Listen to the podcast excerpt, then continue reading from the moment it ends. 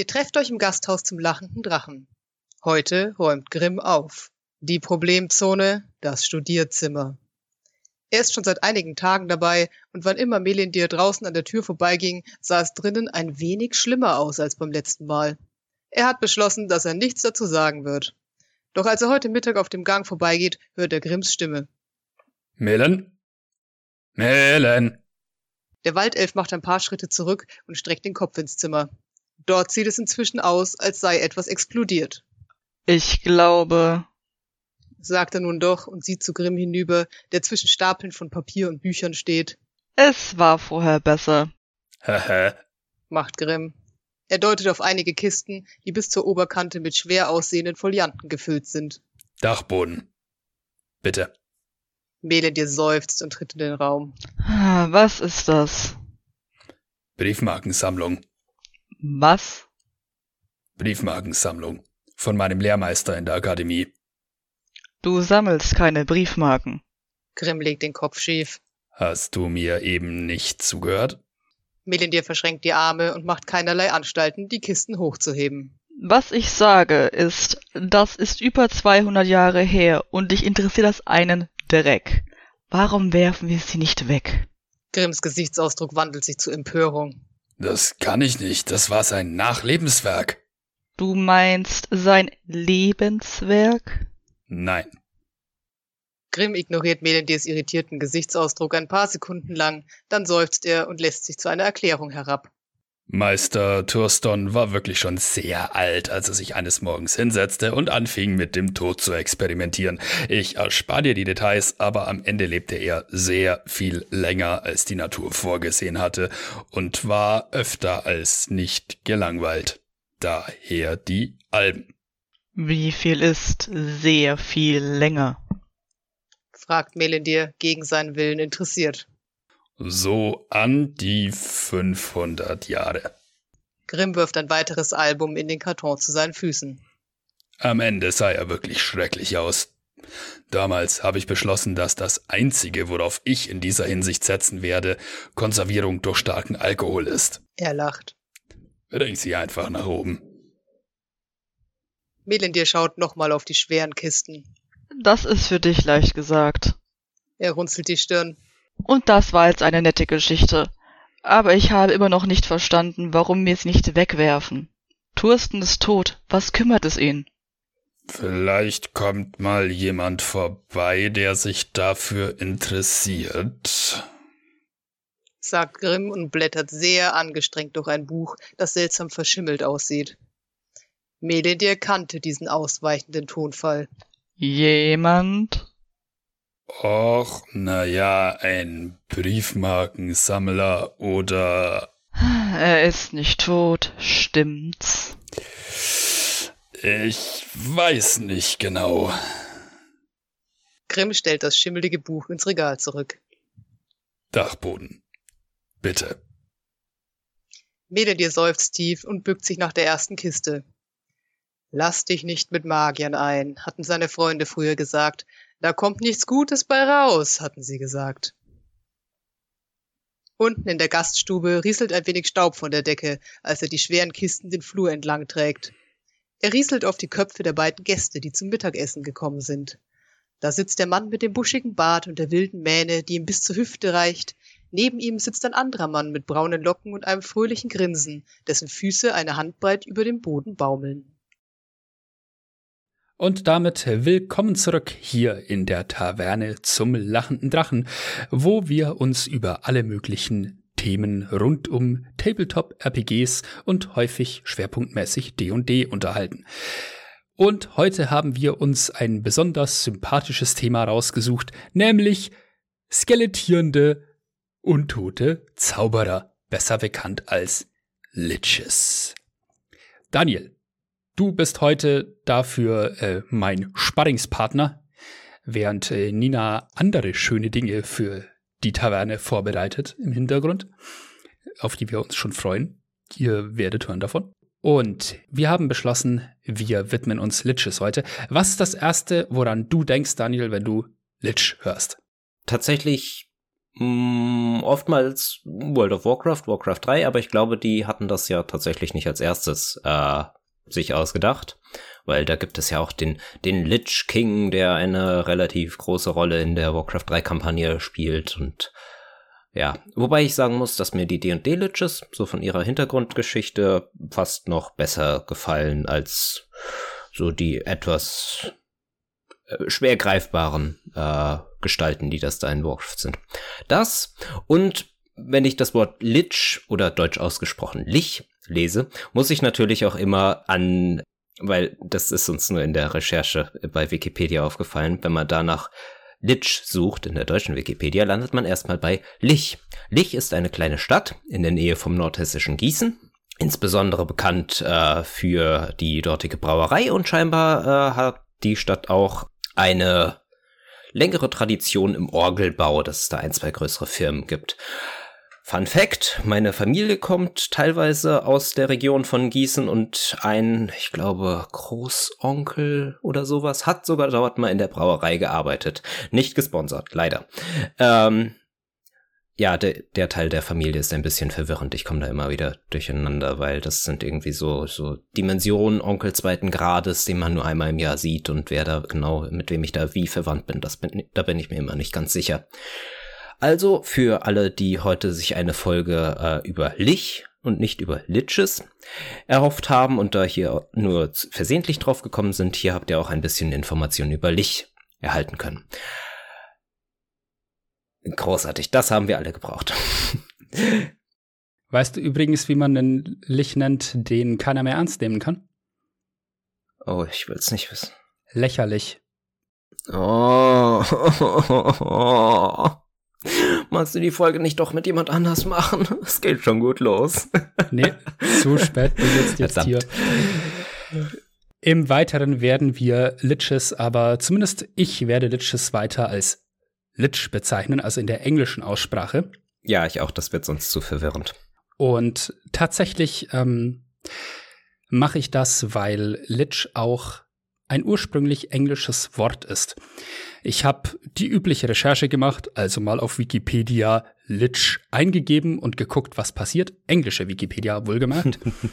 und ähm, ich bin auch erst über Lich gestolpert, die Ortschaft, und musste sehr lachen. Und ich habe dort rausgefunden, dass Lich ursprünglich ein altenglisches Wort für Leiche ist. Das klingt irgendwie sehr naheliegend. Ja, ne? Ähm, das Eingangstor zu Friedhöfen, durch das ein Sarg getragen wurde, das war meistens so ein bestimmtes auf dem Friedhof, das nannte man früher entsprechend Lichgate. Der Lich als untoter Magier dagegen ist tatsächlich eine Schöpfung von Dungeons and Dragons und entstammt einem Ergänzungsbooklet aus dem Jahre 1976. Das war noch die ursprüngliche D&D-Version und Autor war noch Gary Gygax mit einem gewissen Rob Kunz. Wir kennen heute Greyhawk eher als Name eines D&D-Settings, aber dieses Supplement, dieses Ergänzungswerk damals hatte vor allem Klassen, Zauber, Konzepte und Monster darin. Das hat wirklich da angefangen, dieser, dieser untote Zauberer als Lich, das war wirklich so ein D&D-Ding. Das ist damit losgegangen. Das finde ich spannend, weil irgendwie die meisten anderen Monster, die man so im äh, Monsterhandbuch hat, sind ja irgendwie aus Mythologie, aus Legenden oder aus irgendwelcher Popkultur abgeleitet. Und dass man hier tatsächlich mal so ein D&D eigenes Monster hat, finde ich mal cool. Aha, aber die Frage ist dann natürlich, wo kommt das her? Haben die das wirklich ursprünglich erfunden oder gibt es da nicht vielleicht irgendeine Vorlage? Ja, okay, natürlich. Auch da hilft einem Wikipedia, der Helfer in der Not, wieder weiter ähm, und hat mir da einen Begriff drunter geschmissen namens Koshei als Link. Oder Koshei, oder ich weiß nicht, wie die korrekte Aussprache ist, aber das ist eine Figur aus der Folklore tatsächlich, genauer genommen aus ostslawischen Legenden. Und da ist Koshei, das ist tatsächlich ein Eigenname, ein gängiger Gegenspieler.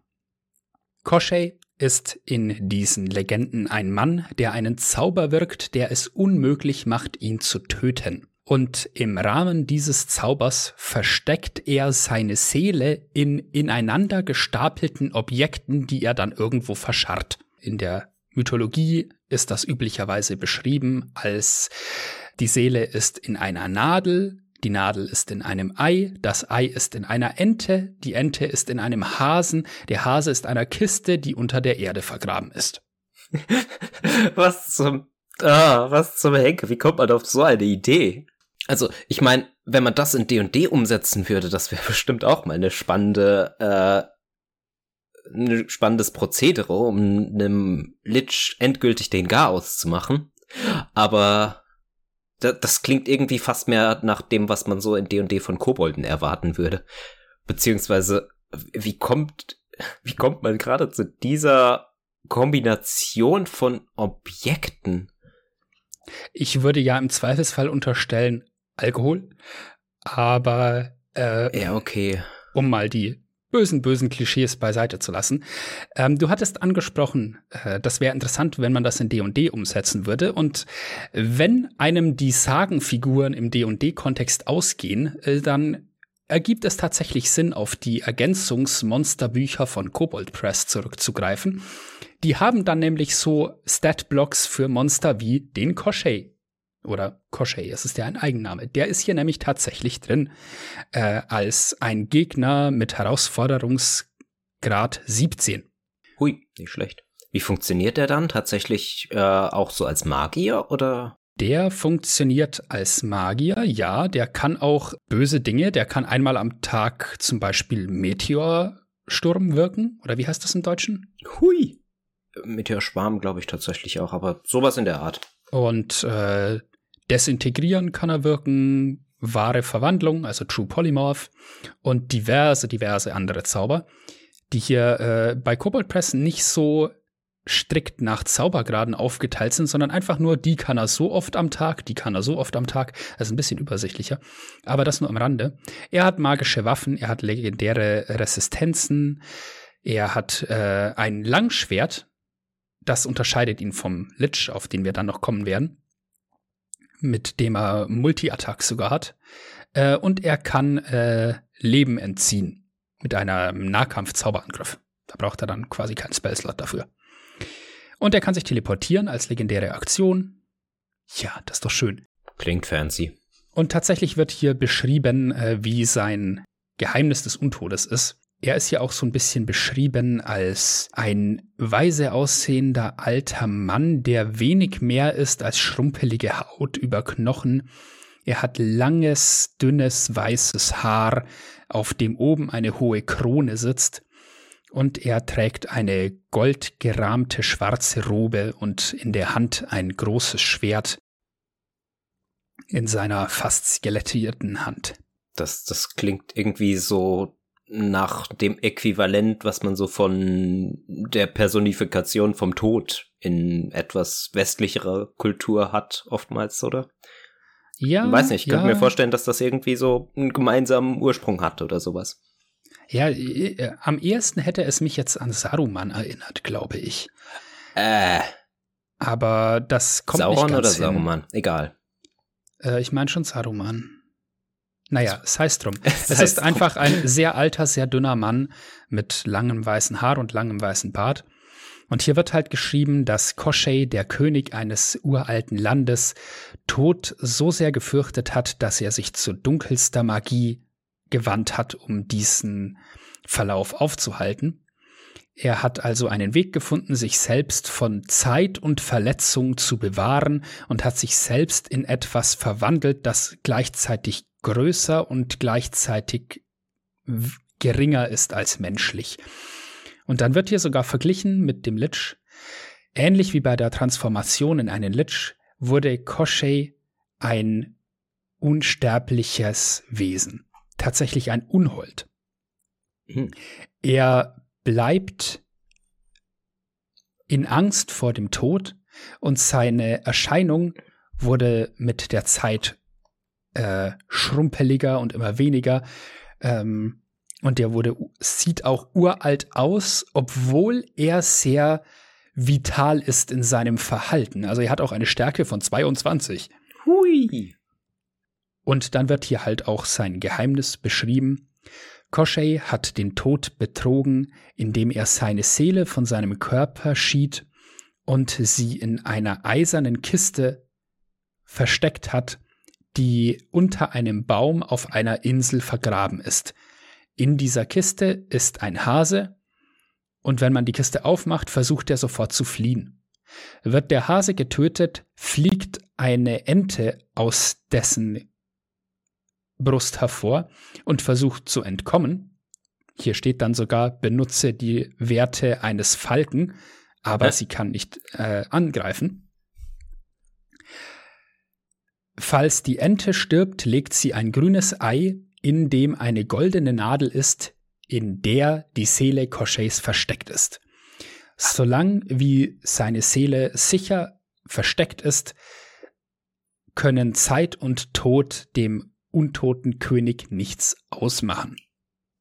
Ach, deswegen auch so dieses eine Sache in die nächste gepackt, dass irgendwie, sobald die Kiste aufgeht, das eine Tier dann das andere Tier wegläuft und dass man da irgendwie immer noch so eine Ebene von einem neuen, coolen Versteck hat, wo, mhm.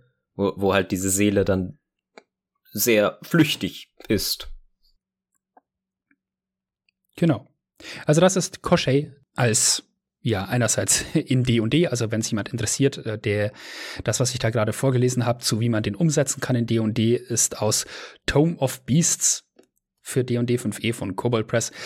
Ähm, Gibt es auch ins Deutsche übersetzt, meines Wissens. Ich habe die englische Ausgabe hier, deswegen war das gerade beim Vorlesen etwas holprig, weil ich es übersetzen musste. Ich finde das aber auch so mit äh, diesem, mit dieser Nadel, in der die Seele von diesem Koschei gefangen ist oder aufbewahrt wird, finde ich so von dem Versteckvorgang äh, auch eine ziemlich gute Idee, wenn man äh, einen Lich, der ja auch so ein Seelengefäß hat, in einer Kampagne einbauen möchte. Und dass man da irgendwie so mehrere Ebenen der Verteidigung um das herum baut. Ähm, Sie müssen vielleicht nicht ganz so äh, abgefahren sein wie ein Hase in einer Kiste, aber ähm, grundsätzlich so dieses Vorgehen erscheint dann doch sehr logisch, wenn man da jemanden hat, der genug Zeit hat, um was, das ihm sehr wichtig ist, entsprechend zu schützen. Zu genug Zeit, aber vermutlich eher später nochmal ein bisschen mehr. Jawohl. Vielleicht erstmal wenn wir über Liches in D&D sprechen, äh, was gibt's da so an Varianten? Es gibt ja nicht nur den einen Lich, ich meine im ähm, Monsterhandbuch schon, aber gibt ja auch in so einigen der Erweiterungswerke noch andere. Ähm, und was macht die alle so aus? Du hattest dazu ja auch so ein bisschen was recherchiert, nicht, oder? Jawohl. Und zwar, du hattest ja gesagt, es gibt einerseits den klassischen Lich, auf den wir im Folgenden auch noch im Detail eingehen werden. Das ist wirklich dieser untote, mächtige Zauberer. Dann gab es mal in der zweiten Version von D&D und nur da einen guten Erzlich. Ganz kuriose Figur. Dann gibt es die Alhun. Das äh, sind Illithiden-Liches oder ja, sowas ähnliches Villages, da kommen wir noch drauf, die sind so ein bisschen anders, ganz interessante Figuren. Dann gibt es den, die Demi-Liches, die hängen mit den gängigen Liches sehr eng zusammen. Die sind sozusagen, was passiert, wenn ein Lich ja sehr lange lebt und irgendwann verfällt, dann kann er zu einem Demi-Lich werden. Und last but not least gibt es auch Draco-Liches. Das sind eigentlich nur Drachen, die diesen Prozess der Lich-Werdung durchschritten haben. Hm. Das gibt's auch. Sind ja auch ziemlich mächtige Magier mitunter. Daher gibt das ja auch nur Sinn, dass die das genauso machen können. Zumal ja äh, die chromatischen noch überwiegend böse sind. Das heißt, das passt ins Muster. In der Tat. Schauen wir uns erstmal den klassischen Lich an. Der klassische Lich ist immer ursprünglich ein sehr mächtiger Magier, der sich nicht damit abfinden möchte, dass er endlich ist. Tatsächlich muss ein Lich ein mächtiger Magier sein zu Lebzeiten, denn die Erschaffung dieses Seelengefäßes, das hier notwendig ist, ist sehr schwierig und bedarf einer, eines hohen Grades an magischen Fähigkeiten. So ist das beschrieben. Und das ist die Begründung, warum ein Lich in aller Regel ein sehr mächtiger Magier sein muss. So, der Lich möchte also unsterblich werden. Der Prozess läuft dabei ungefähr so, er bringt sich um, verhindert dann aber, dass seine Seele die Welt verlassen kann und bindet sie weiter an seinen Körper. Dafür hat ein Lich das Seelengefäß oder Phylakterium, im Englischen Phylactery. Dieses Phylakterium, dieser Gegenstand, kann zum Beispiel eine metallene Schatulle mit Pergamentstreifen darin sein, auf denen magische Formeln stehen. Aber es gibt auch Szenarien, wo dieses Phylakterium als Ring, Münze oder ein Kristall beschrieben wird. Ich weiß nicht, wie es dir geht, aber ich muss bei diesen äh, Beschreibungen von diesen Seelengefäßen immer gleich an Harry Potter denken, weil das ja so ziemlich eins zu eins das ist, was Voldemort versucht. Er macht's halt mehrfach, aber äh, diese Horcruxe sind ja letztendlich ziemlich genau dasselbe und äh, weiß nicht, das Muster passt. Das bin vielleicht aber auch nur ich. Jetzt, wo du das sagst, habe ich auch irgendwann mal ein Video über Liches und wie sie funktionieren gesehen. Und da wurde auch Voldemort als Beispiel angebracht, wo dann knallhart gesagt wurde, ja, Voldemort ist ein Lich. Das ja, ist ne? keine neue Idee. Für die Verwandlung selbst trinkt der zukünftige Lich dann einen magischen Trank, der zugleich ein tödliches Gift ist. Das tötet ihn, fängt dann aber seine Seele im Phylakterium und erlaubt es ihm, seinen Körper weiter zu verwenden. Die Bedingung dafür ist, und jetzt kommen wir dazu, warum Liches eigentlich üblicherweise böse sind, die Bedingung dafür ist, dass er regelmäßig Humanoide tötet, um deren Seelen im Phylakterium zu fangen. Laut Monster Manual zu D&D 5e macht er das über den Zauber Einkerkerung. Das ist ein Stufe 9 Bannmagie-Zauber.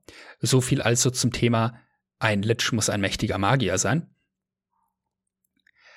Statt aber eine der üblichen Optionen dieses Stufe 9 Zaubers zu wählen, da kann man dann mächtige Wesen festketten unter der Erde oder auf verschiedene Arten fangen. Aber statt eines davon zu machen, verwendet der Lich den Zauber, um den Körper und die Seele des Ziels zusammen in das Seelengefäß zu transferieren. Und 24 Stunden nachdem die Kreatur da drin ist, wird sie vollständig ausgelöscht und stärkt dadurch den Lich. Und ist ein Wesen erstmal so auf diese Art ausradiert, gibt es keine Möglichkeit mehr, die zurückzubringen unter direktem Eingreifen eines göttlichen Wesens. Das Seelengefäß muss sich dafür übrigens nicht direkt beim Lich befinden, sondern nur auf der gleichen Existenzebene. Ziemlich praktisch.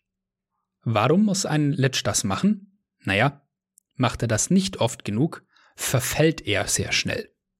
Also Je nach Quelle werden Liches ohnehin als mit der Zeit verfallend beschrieben, zwangsläufig.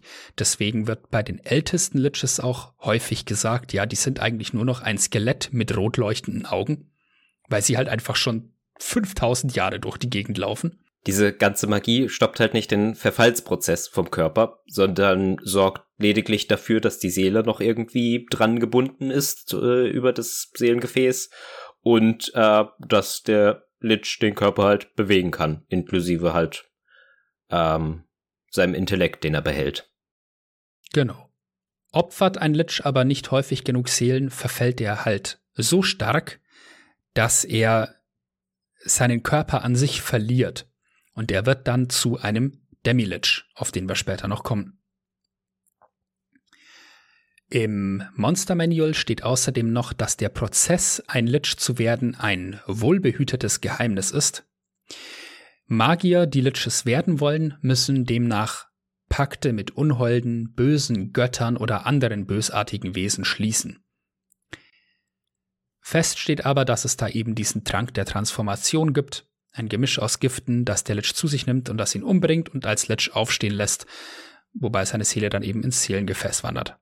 Wobei ich sagen muss, komme ich auch gleich nochmal etwas detaillierter zu, ähm, das ist so über die verschiedenen Versionen von D&D, die es so gegeben hat, nicht der einzige Prozess, äh, um ein Lich zu werden oder die einzige Beschreibung davon. Gab da irgendwie in ganz frühen Jahren noch eine, die den neueren Versionen so ein bisschen widerspricht. Ähm, würde ich aber gleich nochmal zu kommen, aber äh, die ich finde, kann man immer noch ähm, recht gut als Inspiration für alternative Varianten, wenn man das Ganze so ein bisschen mit Homebrew aufpeppen möchte, verwenden kann. Ich greife an der Stelle übrigens schon ein bisschen nach vorne. Ein äh, sehr bekannter Lich ist ja Vecna, der eigentlich nicht mehr ein Lich ist, sondern mittlerweile eine Gottheit. Ähm, und über den wird gesagt, dass er die Lich-Werdung dokumentiert hat in diesem äh, Buch der niederträchtigen Dunkelheit. Das ist ein Gegenstand, der im Dungeon Masters Guide zu D&D 5 auch zu finden ist, unter dem aller, allerlei mieses Zeug drin steht. Und ähm, Wegner hat tatsächlich magische Fallen für die, die dem Geheimnis der Lich-Werdung näher kommen, eingebaut, sodass die, wenn sie da nahe rankommen, sich in einen Nothic verwandeln. Das ist eine Aberration mit einem großen Auge. Und diese Nothics stehen dann auch unter der Kontrolle von Wegner und er kann durch sie sehen. Also ja, äh, diese Sachen rauszufinden, nicht immer einfach, je nachdem, wie man es in der eigenen Welt handhaben will als DM. Ich möchte noch kurz was dazu sagen, was so ein Lich noch kann, außer zaubern. Denn diese Untodwerdung hat noch weitere Fähigkeiten für ihn in petto. Er kann allein durch seine Berührung Gegner lähmen. Er kann mit seinem Blick allein verängstigen. Und er kann Wellen nekrotischer Energie aussenden, die allen Lebewesen um ihn herum schaden. Hässliche Sachen, was so einen Lich auch wirklich zu einem sehr, sehr harten Gegner und zu einem recht gefürchteten Gegner in D&D 5 macht. Büb. Hier kommt unverhofft ein wenig Schleichwerbung. Es ist sicher einigen von euch aufgefallen, dass dieser Podcast Einleitungen hat. Kleine Texte vor jeder Folge, die zeigen, wie wir im Gasthaus zum lachenden Drachen trinken. Diese Texte sind im Laufe der Folgen von Zweizeilern zu kleinen Geschichten digitiert, weil die Welt des lachenden Drachen in unseren Hinterköpfen langsam vor sich hin wuchert. Manchmal sind diese kleinen Geschichten aus dem Gasthaus mehrteilig, also setzen sich über mehrere Episoden hinweg fort. Und da der Podcast ja nur einmal im Monat rauskommt, kann ich mir vorstellen, dass es schwer ist, die im Kopf zusammenzusetzen. Außerdem weiß ich gar nicht, ob die überhaupt irgendjemanden interessieren oder ob ihr diese paar Minuten nur ertragt und euch fragt, wann der Inhalt endlich anfängt. Aber ich wollte in diesem Jahr trotzdem ein kleines Adventskalenderprojekt starten, in dem ich jeden Tag bis Weihnachten eine kleine Geschichte erzähle. Wenn euch das nicht interessiert, kein Problem. Unser nächster richtiger Podcast kommt am 17.12. raus und alle anderen Uploads hier könnt ihr dann ignorieren. Für die von euch, die gerne ein paar kleine Erzählungen hören möchten, kommt jetzt noch ein Einstiegshinweis zum Hintergrund. Die Geschichte, die sich in den letzten Podcast-Einleitungen durchgezogen hat, war, dass ein alter Studienfreund Grimms, des Wirts vom lachenden Drachen, einen Zwischenstopp im Gasthaus eingelegt hatte, um sich von Grimm dabei helfen zu lassen, eine Reise in die grüne Wüste vorzubereiten, um dort zu forschen, beziehungsweise, wenn man weniger wohlwollend in der Formulierung sein möchte, Grabräuberei zu betreiben und, wenn möglich, jemanden zu finden, dessen Hirn man nach tausenden von Jahren noch verspeisen kann, denn der Studienfreund, Ralayan, ist ein Illifide. Die Reisevorbereitungen wurden von Gal, dem Barjungen und Baden des Gasthauses, belauscht, der sofort Feuer und Flamme war und entgegen Grimms erst freundlichem Rat und dann weniger freundlichem Befehl mitten in der Nacht heimlich seine Sachen gepackt und sich Ralayans Expedition angeschlossen hat. Seitdem ist es im Gasthaus wesentlich weniger fröhlich und vor allem Grimm hat das Ganze mehr getroffen, als er zugeben will. Wir verlassen das Gasthaus in unseren Einleitungen in der Regel nur selten und wenn dann, um kleine Ausflüge ins Umland zu unternehmen und ein paar der DorfbewohnerInnen vorzustellen. Was ich daher nun mit dieser kleinen Miniserie machen möchte, ist euch Gals Aufzeichnungen von seinem Abenteuer vorzulesen und euch mitzunehmen auf eine Reise hinaus in die Welt jenseits der Gasthaustür. Um es mit den Worten der Garnele aus Findet Nemo zu sagen, folge mich. Schleichwerbung Ende, zurück zu den Untoten. Böp.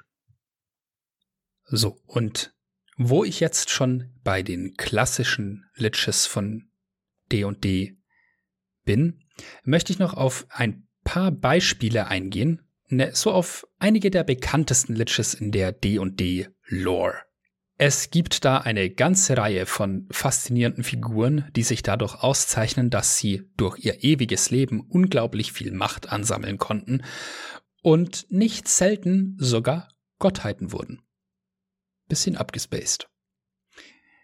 Andererseits, wenn man sich mit Magie auskennt und die Zeit hat, was will man auch sonst damit anfangen? So ist es. Ein Beispiel, das ich persönlich einfach irgendwie mag, ist Larlock. Das ist ein 2000 Jahre alter Lich, der so Richtung Schwertküste lebt, in einem Ort namens Warlock's Crypt. Also die Krypta des Hexenmeisters quasi. Aber da wird beschrieben, dass das ursprünglich mal Larlock's Crypt hieß, also Larlock's Krypta. Aber dadurch, dass das da einfach schon seit über 1000 Jahren steht und er da wohnt, hat sich das tatsächlich mit der Zeit ja im Laut verschoben sozusagen und irgendwann haben es die Leute nur noch Warlock Script genannt. Das finde ich irgendwie ein total schönes Detail, weil es einem ein Gefühl dafür gibt, wie alt so ein Lich werden kann. Der wird alt genug, dass sich die Sprache um ihn herum ändert. Das ist schon ziemlich irre. Das fände ich aber auch eine richtig coole Eigenschaft für einen Lich, dem er in einer Kampagne begegnet, wenn der halt irgendwie in irgendeiner furchtbar veralteten äh, Sprache spricht, weil er halt einfach zu seinen Lebzeiten das so gelernt hat und nicht mit der Zeit geht oder dann halt auch irgendwelche furchtbar veralteten Redewendungen bringt, wo die Spieler in am Tisch dann auch nur meinen, so nach dem Motto, ja, Opa, ist nicht langsam Zeit fürs Bett. Und ihn am besten noch mit der Attitüde behandeln, das wäre ja. großartig. Und er sich dann die ganze Zeit über die Jugend von heute beschwert. Oh Gott, ja. Äh, oh nein, bitte nicht. Stell dir mal vor, ein 2000 Jahre alter Lich, der würde halt einfach Latein sprechen. Oh, oder so. Andererseits, das möchte ich einem Spielleiter nicht zumuten. Obwohl du kriegst das hin, aber. naja, Latein sprechen flüssig kann ich auch nicht. Gottes Willen. Aber ähm, man, man kann das ja einfach so umschreiben. Also der, der spricht dann halt irgendwie so eine alte Sprache und kann vielleicht gar keine Gemeinsprache, weil es die Gemeinsprache damals noch nicht gab oder sowas. Das ja. wäre großartig. Springen wir zum nächsten Lich, den ich hier auf meiner Liste habe. Äh, das ist, ich hoffe, ich spreche ihn richtig aus. Du kennst den, glaube ich, besser. Sastam. So in etwa, glaube ich. Hoffe ich. Als ZuhörerInnen kennt ihr vielleicht aus D&D die roten Magier von Thay.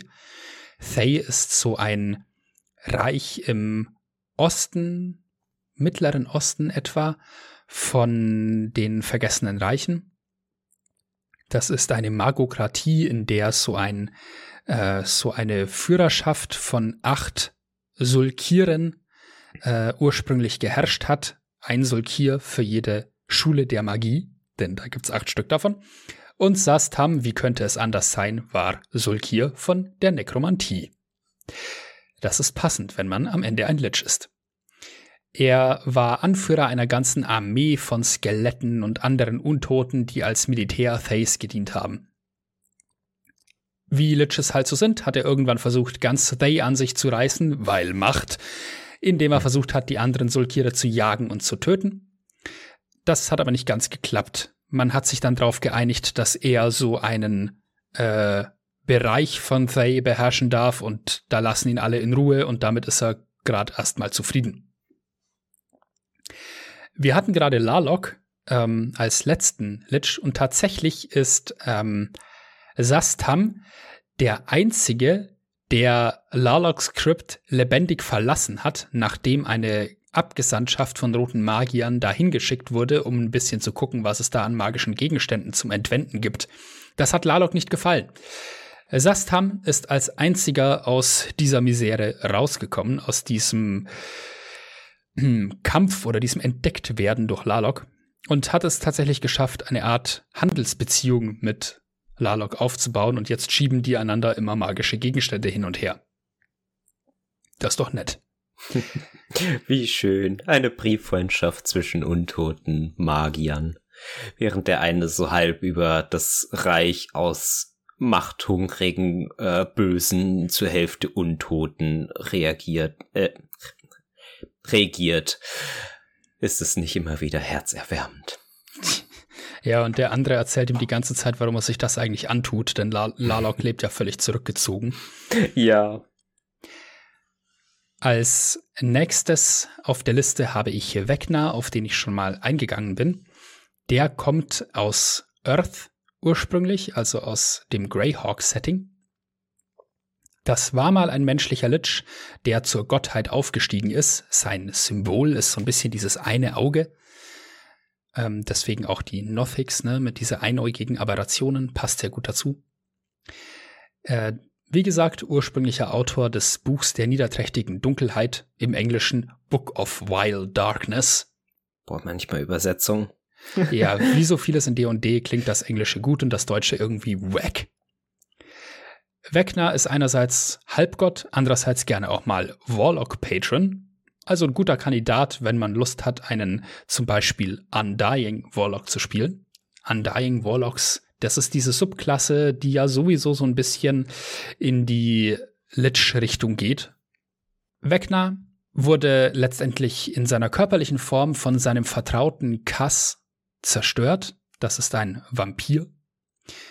Und äh, übrig blieben seine Artefakte, das Auge des Wegner und die Hand des Wegner, was tatsächlich ein Auge und eine Hand sind, die man sich hinmachen oder äh, also die man sich hinmachen oder reinsetzen kann und dann machen war, die Dinge. War da nicht, war da nicht eine Mechanik oder so, dass man sich die Hand abhackt, dann die von Wegner dran packt und dann irgendwelche super abgespaceden Zusatzfähigkeiten bekommt und gleichzeitig völlig korrumpiert war?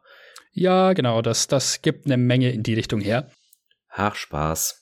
Es gibt im Dungeon Masters Guide aber zum Beispiel auch das Schwert von Kass, also das Wegner zerstört hat. Richtig. Also allein aus, wenn man einen Bösewicht braucht für eine D&D-Kampagne und man möchte den nicht selber bauen, Wegner ist immer ein guter Kandidat. Und wo wir schon bei Lich-Gottheiten sind, es gibt da noch Velsharoon oder auch, keine Ahnung, wie man das ausspricht, diesen anderen Namen, Melliflor oder so, Melliflor, Französisch, ganz komisch. Fleur.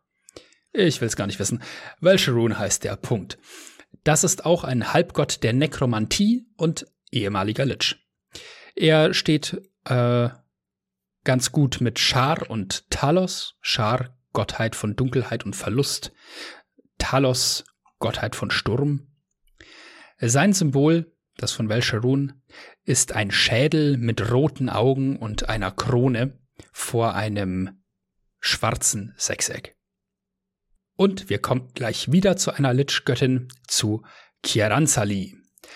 Ähm, eine meiner Lieblingsgottheiten im Drow-Pantheon. Das ist nämlich die Drow-Gottheit des Untodes und der Rache. Also wenn einem Lolth als die Spinnenkönigin mal ein bisschen zu langweilig ist im Drow-Pantheon, Kiaranzali ist ein guter Ersatz. Ach Und- ja, Drow. Ja, und es gibt auch ein paar alte Abenteuermodule, in denen tatsächlich Kiaranzali eine wichtige Rolle spielt. Es gab ja mal eine Zeitspanne der Stille der Lolth, in der die nicht so wirklich für die Drow da war und dann haben sich viele Kiaranzali zugewandt. Das ist also auch eigentlich eine äh, Lich gewesen und hat noch so schöne Eigenschaften, wie dass sie Erzfeindin von Orkust ist. Also, ja, da, da geht Böse gegen Böse an. Sowas ist doch immer schön. Ihr Symbol ist Nein, ich bin Gottheit der Untoten. Nein, ich bin Gottheit der Untoten. Ja, ja, Ah, du, du dachtest, Spaß. es darf nur einen Gott des Todes geben. Warte nur, bis es um den Gott des Untodes geht. Ja. Ähm, ihr Symbol ist übrigens eine Hand mit vielen silbernen Ringen daran, weil sie halt auch so dargestellt wird. So, wir haben noch zwei vor uns. Ähm, ganz wichtig, da hast du mir gerade noch erzählt, wie man den richtig ausspricht, ist äh, Azerak. Das ist eine super abgedrehte Figur. Das ist ursprünglich ein Cambion, also ein halb Mensch, halb Unhold. Er stammt ursprünglich aus Earth, also wie Vecna auch, ähm, war aber zeitweise auch auf Toril aktiv. Der reist viel durch die verschiedenen Ebenen der Existenz. Er hat so unterhaltsame Ideen wie das Errichten eines Grabmals, eines Dungeons, nur um AbenteurerInnen anzulocken, damit die da drin dann sterben und ihre Seelen dadurch in seinem Phylakterium landen. Man muss ihn lieben. Ich, ich finde das so großartig. Ihm ist langweilig. Das heißt, ich äh, versklave irgendwo große äh, Mengen an Leuten, lasse sie ein äh, Dungeon bauen und äh, lasse dann Leute einfach reinlaufen. So, so nach dem Motto, ich baue eine Herausforderung für alle Leute und äh, hab auch was davon, wenn sie es vermasseln. Ja.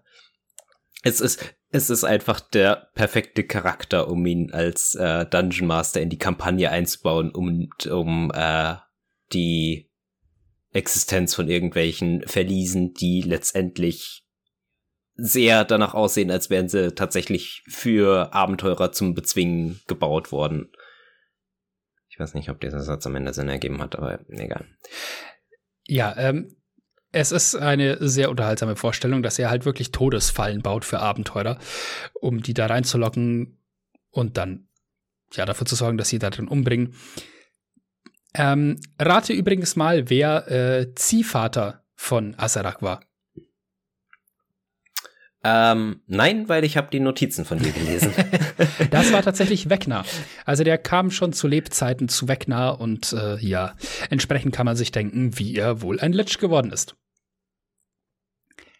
Ja, das ist sehr praktisch. Ich meine, äh, wenn man äh, nicht noch, noch nicht mal dafür irgendeinen Pakt eingeben gehen muss, sondern äh, einfach so vom Lehrmeister das mitgegeben bekommt. Andererseits, was für ein krasser Typ muss man sein, damit man bei so jemandem in die Lehre gehen kann, beziehungsweise von dem halt aufgenommen wird. Ja, der war wohl schon zu Lebzeiten alles außer nett. Ja. Und zuletzt in dieser Liste habe ich hier noch Samaster stehen. Samaster ist der Gründer des Drachenkults, also der, der die Sache mit den Draco-Liches, den Drachenliches, überhaupt erst erfunden hat. Er kam hunderte Jahre nach seinem Tod als Lich zurück. Irgendwie hat er das geschafft. Dann hat man seine körperliche Form unter hohen Verlusten getötet und fast wieder 100 Jahre später ist er nochmal aufgetaucht, hat die Rage of Dragons, also die Zerstörungswut der Drachen, nenne ich sie jetzt mal, ausgelöst, bei der irgendwie sämtliche Drachen kollektiv durchgedreht sind und wurde dann endlich endgültig vernichtet. Oder wurde er? Man weiß es nicht. Jedenfalls hat man seitdem nichts mehr von ihm gesehen, aber meines Wissens wurde tatsächlich sein Phylakterium vernichtet. Ja, so viel zu einer, ja, nicht erschöpflichen, aber doch illustren Liste von Liches. Quasi eine Lichte. Hm.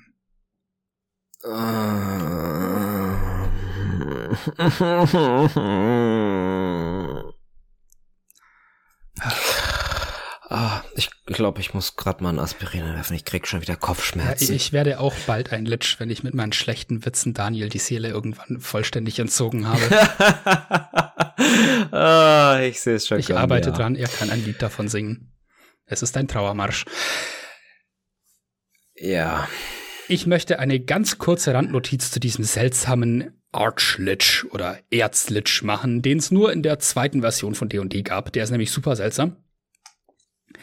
Erzliches sind eine Art von Lich, die zu Lebzeiten gut waren. Auch die Verwandlung ist eine andere. Und das Seelengefäß muss nicht durch Morde instand gehalten werden. Ein Erzlich verfällt auch nicht wie andere Liches, sondern wird mit der Zeit nur irgendwie immer durchscheinender, außer die Knochen, was auf seine ganz eigene Art ziemlich gruselig ist. Ew. Ja, das, das ist irgendwie so dieses, äh, jemand läuft auf dich zu, plötzlich wird diese Person von hinten angeleuchtet und das ist nur noch ein Skelett. Ja, das, das, das muss nicht sein. Ähm, ich finde, das passt überhaupt nicht rein, dieses Konzept. Das Tolle an Liches ist ja gerade, dass es per se böse ist, ein Lich zu sein, beziehungsweise ein Lich zu bleiben. Und deswegen passt mir der gute Lich irgendwie so gar nicht in die Rechnung. Nee. Deswegen gibt's den vermutlich ich, auch nicht mehr. Ich, ich finde so dieses Konzept äh, davon, dass es unsterbliche gute Kreaturen gibt, äh, gar nicht so verkehrt, die halt eventuell so sich als Ziel gesetzt haben, irgendwas zu bewahren, irgendwas zu beschützen oder so. Aber ich finde, ja, ein Lich ist dafür nicht unbedingt das ideale Werkzeug. Es so als Story äh. Ja. Es gibt irgendwo bei den Elfen, wenn man da tief genug gräbt, findet man in der Lore der Elfen in den vergessenen Reichen etwas, da gibt es irgendeine Art von magischem Lich, ähm, der ja irgendwie unter Elfen, glaube ich, hm, da werden ganz bestimmte Elfen zu diesen Untoten gemacht, die, die dann quasi über die Jahrtausende über die Elfen wachen. Aber das ist wieder eine andere Sache und die müssen nicht ständig morden, um am Unleben zu bleiben. Apropos, gehen wir wieder zurück zu den bösen Liches und was es da für welche gibt. Ähm, ich möchte die Reihenfolge tatsächlich hier ein bisschen verändern und erst auf den Demi-Lich eingehen. Ähm, denn wir hatten ja vorher Azerak, und Azarak wird teilweise als Lich beschrieben, teilweise aber auch als Demi-Lich. Ich glaube, wenn man das klassische ähm, Tomb of Horrors, auf dem äh, Tomb of Annihilation, beziehungsweise auf Deutsch Grabmal der Vernichtung basiert, äh, spielt, ich glaube, da drin trifft man tatsächlich auch am Ende auf Azarak, der da nur noch so ein Schädel und so ein Demi-Lich dann halt ist. Genau. Denn vernachlässigt ein Lich sein Seelengefäß, Sprich, tötet er nicht oft genug Leute, zerfallen seine Knochen allmählich zu Staub, nur der Schädel allein bleibt übrig. Der schwebende Schädel, der übrig bleibt, beinhaltet nur ein Bruchstück der bösartigen Lebenskraft des Liches, genug, damit er eine geisterhafte Gestalt annehmen kann, wenn er gestört wird. Der Schädel stößt dann ein markerschütterndes Heulen aus, das manche sofort töten und andere zumindest in Furcht versetzen kann total liebenswürdig. Mhm. Auch nachdem ein Lich nur noch ein Demi-Lich ist, überlebt sein Seelengefäß. Und solange das noch intakt ist, kann der Demi-Lich auch nicht zerstört werden. Und dann gibt es einige wenige Liches, die den Übergang zum Demi-Lich willentlich auf sich nehmen. Etwa um die Gebundenheit an den eigenen zerfallenden Körper aufzugeben. Und so wird Asarak ein wenig beschrieben, der ja so ein bisschen, ja, Weltenbummler ist und gerne durch die Ebenen der Existenz reist und das kann man ohne Körper halt einfach leichter. Nehme ich an. ja, das also zum Demilich und äh, ja, ich finde, ich finde die Vorstellung ganz lustig, dass es da so einen schwebenden Schädel gibt, der eigentlich so relativ klein aussieht. Und äh, wenn du in den Raum gehst und da liegt ein Knochenschädel rum, machst du dir auch nicht wirklich viele Gedanken, aber dann schreit das Ding dich erstmal an, die Hälfte deiner Gruppe fällt um und dann fängt das Ding an zu zaubern. Viel Spaß. Wobei, in äh, Planescape Torment, falls jemand das kennt. Ich habe es selber noch nicht vollständig gespielt, aber äh, da hat man als Begleiter tatsächlich auch so einen quasselnden Schädel, der einem die ganze Zeit hinterherläuft und blöde Sprüche klopft. Ähm, und äh, weiß ich, ich finde so diese äh, Vorstellung von einem Demilich, der zwar noch böse, aber äh, nicht mehr aggressiv oder sowas ist. Ganz lustig, der irgendeinem äh, zufälligen NPC, dem man über den Weg läuft, äh, so als Begleiter hinterherläuft und dann halt immer so neben ihm her schwebt und äh, anfängt zu quasseln, wenn ihm halt irgendwas Interessantes gerade wieder auffällt. Wobei ich da dann den Flammenschädel eigentlich passender fände. Den gibt's ja auch als Monster in D&D und das ist ja wirklich auch nur so ein brennender schwebender Kopf, der auch ein paar Zauber kann und ein bisschen lästig sein kann. Aber ich glaube, so ein Demilich, dem wird man eher gerecht, wenn der wirklich ein furchterregender Gegner ist. Ja, das stimmt. Und, und halt so äh, überraschend auftaucht, weil der halt auch in der kleinen Kiste liegen kann. Oder in der winzigen Nische in der Wand. Uh, du gehst an irgendwie in einer Krypta, so an einer Reihe Schädel vorbei und irgendwann fangen die Augen von einem an zu leuchten. Oder stell dir vor, äh, du hast so die Vorwarnung, ja, wenn ihr da reingeht, passt auf, irgendwo ist da ein knöcherner Kopf, das ist dein Demilich. Und dann läufst du da rein und der ganze Dungeon ist einfach aus Schädeln gemauert. Ja. Viel Spaß da drin. Am besten gleich wieder umkehren. Denkt immer dran, weglaufen ist eine Option. Okay, kommen wir zum nächsten, ja, zur nächsten Lich-Unterart und auch zur letzten in meiner Liste. Ja, gut, also ich habe den Dracolich erwähnt. Das ist einfach ein Drache, der zu einem Lich gemacht wurde. Der wird nicht selber zu einem Lich, sondern das übernimmt dann der Drachenkult für ihn, aber ansonsten ist das im Prinzip das gleiche. Auch der hat ein Phylakterium und so weiter. Mehr brauche ich dazu eigentlich nicht zu sagen. Ist halt noch ein bisschen extra gruselig, weil, ne, das ist ein Drache. Es ist ein Drache. Ja, der kann nicht nur zaubern, der ist auch noch furchtbar stark. So, und jetzt haben wir hier noch die Alhun. Illithiden, Gedankenschinder, das sind diese gruseligen Humanoiden mit den Tentakeln im Gesicht. Wir erinnern uns bestimmt alle lebhaft an den Trailer des neuen Baldur's Gate Spiels, wo die eine sehr prominente Position drin haben, diese Illithiden. Wenn ein Illithide stirbt, wird er Teil des Schwarmbewusstseins, das in einer Illithiden-Kolonie unter Herrschaft des ältesten Gehirns gegeben ist. Deswegen haben Elithiden nicht unbedingt so furchtbar Angst vor dem Tod, denn sie wissen, ihre mentale Existenz geht ja weiter. Und als psionische Wesen ist diese mentale Existenz für die ja mutmaßlich sehr viel wichtiger als die physische. Jetzt ist es aber so, manche wenige Elithiden fangen an, mit arkaner Magie herumzubasteln. Werden die dabei ertappt, werden sie verstoßen, denn alles außer Psionik mögen Elithiden nicht.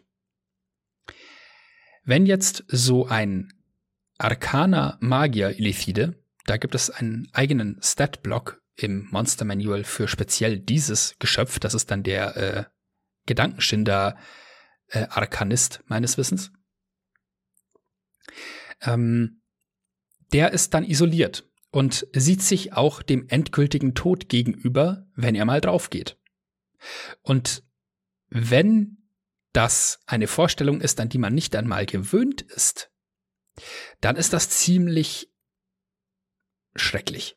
Und deswegen versuchen diese illithiden Arkanisten dann häufig äh, einen Weg zum Unleben zu finden um weiter die Möglichkeit zu haben, auf ewig Wissen und Macht zu sammeln. Auch unabhängig von ältesten Gehirnen. Und die Alhun sind beschrieben wie so eine, eine Kabale aus illithiden Arkanisten, die ein Seelengefäß tragen als einen Anhänger um den Hals Und das wird beschrieben als ein Anhänger der gefangenen Gedanken. Wenn der Alhun einen Humanoiden tötet, wird dessen Seele in diesen Anhänger hineingezogen. Je mehr Lebenszeit das Opfer noch übrig gehabt hätte, umso mehr verlängert sich die Lebenszeit des Alhun. Man kann sich also ganz gut vorstellen, mhm. dass die vielleicht unter Kolonien oder unter Städten von Elfen auftauchen. Denn da lohnt sich das, meine Güte. Oder mhm. Gnome. Hm, Gnome. Gnomgehirn. Ist schnell gegessen. Ja, das heißt, das ist eine weitere Spielart dieser Liches, wenn man die noch ein bisschen seltsam auf die Spitze treiben möchte. Und es gibt tatsächlich zwei verschiedene Stat-Blocks im Monster Manual für den Alhun selbst und auch für den Illithiden Lich. Wenn also ein Alhun wirklich sein Ziel erreicht und ein richtiger Lich wird, dann äh, gibt es da so eine Liste von Sachen, die man im Lich-Stat-Block abwandeln kann, damit ein Elithiden-Lich draus wird. Das ist dann noch mal gruseliger, denn der kann dein Gehirn fressen. Schön. Nom, nom, nom, nom, nom. Wie funktioniert das? Weil bei Elithiden sind da in den Tentakeln Knochen drin? Ich glaube nicht. Das wäre dann bestimmt noch mal irgendwie extra schaurig, wenn da nur noch das Skelett irgendwann übrig ist. Es wird tatsächlich beschrieben, dass man einen Alhun am Anfang äh, gar nicht so leicht als solchen erkennt. Nur wenn man genau hinschaut, fehlt dieser feuchte Film auf der Haut, der nicht nachgebildet wird, weil das Wesen ja tot ist. Mhm. Aber dann wird halt auch beschrieben, das trocknet dann sehr schnell aus und zerfällt, weil halt so viel Weichteile dran sind und uh, voll mhm. Teufel. Stell dir vor, wie das riecht. Ah. ah, nein, das will ich bei Liches grundsätzlich nicht. Riecht wie die Mülldeponie neben dem Fischmarkt.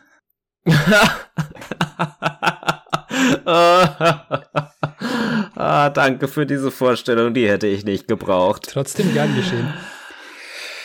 Ah. So, äh, jetzt bin ich dann auch, äh, das wird dich vielleicht freuen, mit meinem Teil fertig. Ähm, wir haben jetzt darüber gesprochen, was gibt es für Varianten von einem Lich und wir haben auch geklärt, wo Lich eigentlich herkommt. Jetzt ist die Frage, wenn man jetzt einen Lich spielen möchte als DM, Worauf muss man da eigentlich achten? Was macht so eine Lich auch mechanisch aus? Und kann ein Spieler überhaupt Lich werden? Anfangen möchte ich tatsächlich mit dem, äh, wie man ein Lich werden kann, beziehungsweise wie der Lich, der man in seiner Welt hat, überhaupt zu so einem geworden ist. In äh, dem Monster Manual und äh, anderen Büchern aus D&D 5 gibt es dazu ja schon einige recht vage Beschreibungen, ähm, wie das Ganze abläuft. Das heißt, man hat irgendwie einen Trank, man äh, verzaubert da das Seelengefäß ähm, und dann stirbt man und dann ist man wieder ein Lich. Aber irgendwie fand ich das dann ein bisschen unbefriedigend dann doch, äh, weil äh, falls man so diesen ganzen Prozess durchlaufen wollen würde, ähm, man dann immer noch einiges sich selbst zusammenbauen muss, müsste. Und ich habe mir gedacht, ich äh, recherchiere mal ein bisschen und habe dann tatsächlich auch gefunden, dass es in älteren Versionen von D&D ähm, um genau zu sein, in der ersten und zweiten von Advanced Dungeons and Dragons. Ähm, also nicht mehr so ganz dem äh, ersten, sondern halt so, ach, ich weiß nicht genau, wie da die Historie hinter war. Aber ähm, da gab es auf jeden Fall ähm, an mindestens den zwei Stellen, die ich hier gefunden habe, ähm, Beschreibungen, die etwas detaillierter waren, wie man zu einem Lich werden würde, die sich an äh, den meisten Stellen tatsächlich überschneiden, beziehungsweise auch teilweise ein bisschen widersprechen.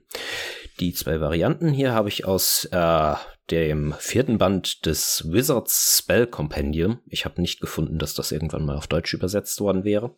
Aus der ersten Edition von D&D und aus ähm, einem Guide to Liches, also einem Handbuch der Liches, von einem sympathischen Herrn namens Van Richten, der ja für D&D 5 dann auch ähm, als sozusagen äh, In-Universum-Autor für den äh, für das neue Ravenloft-Setting beziehungsweise das Handbuch dazu hergehalten hat. Das ist ja auch der Vampirjäger in ähm, Curse of Strahd, Van Drickton. Das habe ich tatsächlich nicht gelesen, aber das ergibt plötzlich sehr viel Sinn, warum der sich so gut mit ähm, allen möglichen bösen, untoten Kreaturen auskennen soll. Also, äh, was braucht man, um ein Lich zu werden? Zuerst, ähm, hast du ja eben auch schon angesprochen, ähm, muss man herausfinden, wie das Ganze so ablaufen soll. Ähm, dazu gibt's halt auch schon im Monster Manual oder im Spielleiterhandbuch äh, verschiedene Möglichkeiten, dass man irgendwie andere Götter dazu befragt oder halt auch das Buch der niederträchtigen Dunkelheit konsultiert, wenn man das denn auffinden kann mit den entsprechenden Hürden oder gegebenenfalls findet man halt auch andere Liches, die einem da die Geheimnisse verraten können. Grundsätzlich in irgendeinem der älteren Bücher wurde auch mal äh, Größenordnung 100.000 Goldmünzen so an Forschungskosten angegeben, falls man das Ganze irgendwie in der Downtime einbauen möchte, falls ein Spielercharakter das äh, tun mag. Außerdem hieß es damals, ähm, dass man mindestens ein Magier der 18. Stufe sein muss und so eine Handvoll an Zaubern beherrschen muss, äh, die dann in diesem ganzen Prozess ähm, verwendet werden. Äh, einer der Zauber beispielsweise war, ähm, fand ich ganz witzig, Enchant an Item, also einen Gegenstand verzaubern auf Deutsch. Äh, und der tut genau das, was der Name sagt. Äh, hat eine Zauberzeit von etwa einer Woche und der Rest äh, wird einfach vom äh, Spielleiter festgelegt. Das heißt, ähm, da ist dann in drei oder vier Absätzen beschrieben, ähm, wie dieser Zauber abläuft, aber weder die genauen Materialien noch die genaue Wirkung sind angegeben. Fand ich irgendwie, wo ich nur das äh, Design von D&D 5 kenne, so ein bisschen befremdlich, aber ich denke, es ist hier ganz passend. Ähm, außerdem ähm, waren da noch so Zauber drin wie magisches Gefäß, was es auch immer noch gibt, was ja so die grundsätzlich die Seele einer Person äh, übertragen kann. Und auch äh, teilweise waren so ein paar äh, Wiederbelebungszauber oder ein Zauber, um andere Effekte permanent zu machen, da drin genannt. Ähm, lässt sich alles natürlich nicht ganz jetzt auf die aktuellen Versionen übertragen. Ähm, insbesondere so das, oder auch so das Vorgehen im Allgemeinen hier. Ähm, das heißt, das Ganze muss hier vermutlich immer mit dem DM abgesprochen werden, äh, wie man hier vorgehen möchte. Aber ich finde, dieser Prozess, der da beschrieben wurde, kann halt ziemlich gut als Inspiration dienen oder so als Anhaltspunkte, was man denn machen möchte. Als zweites, wenn man denn so die Voraussetzungen erfüllt und das Ritual kennt, braucht man natürlich ein paar Materialien. Einerseits braucht man halt diesen Trank und auf der anderen Seite das Seelengefäß.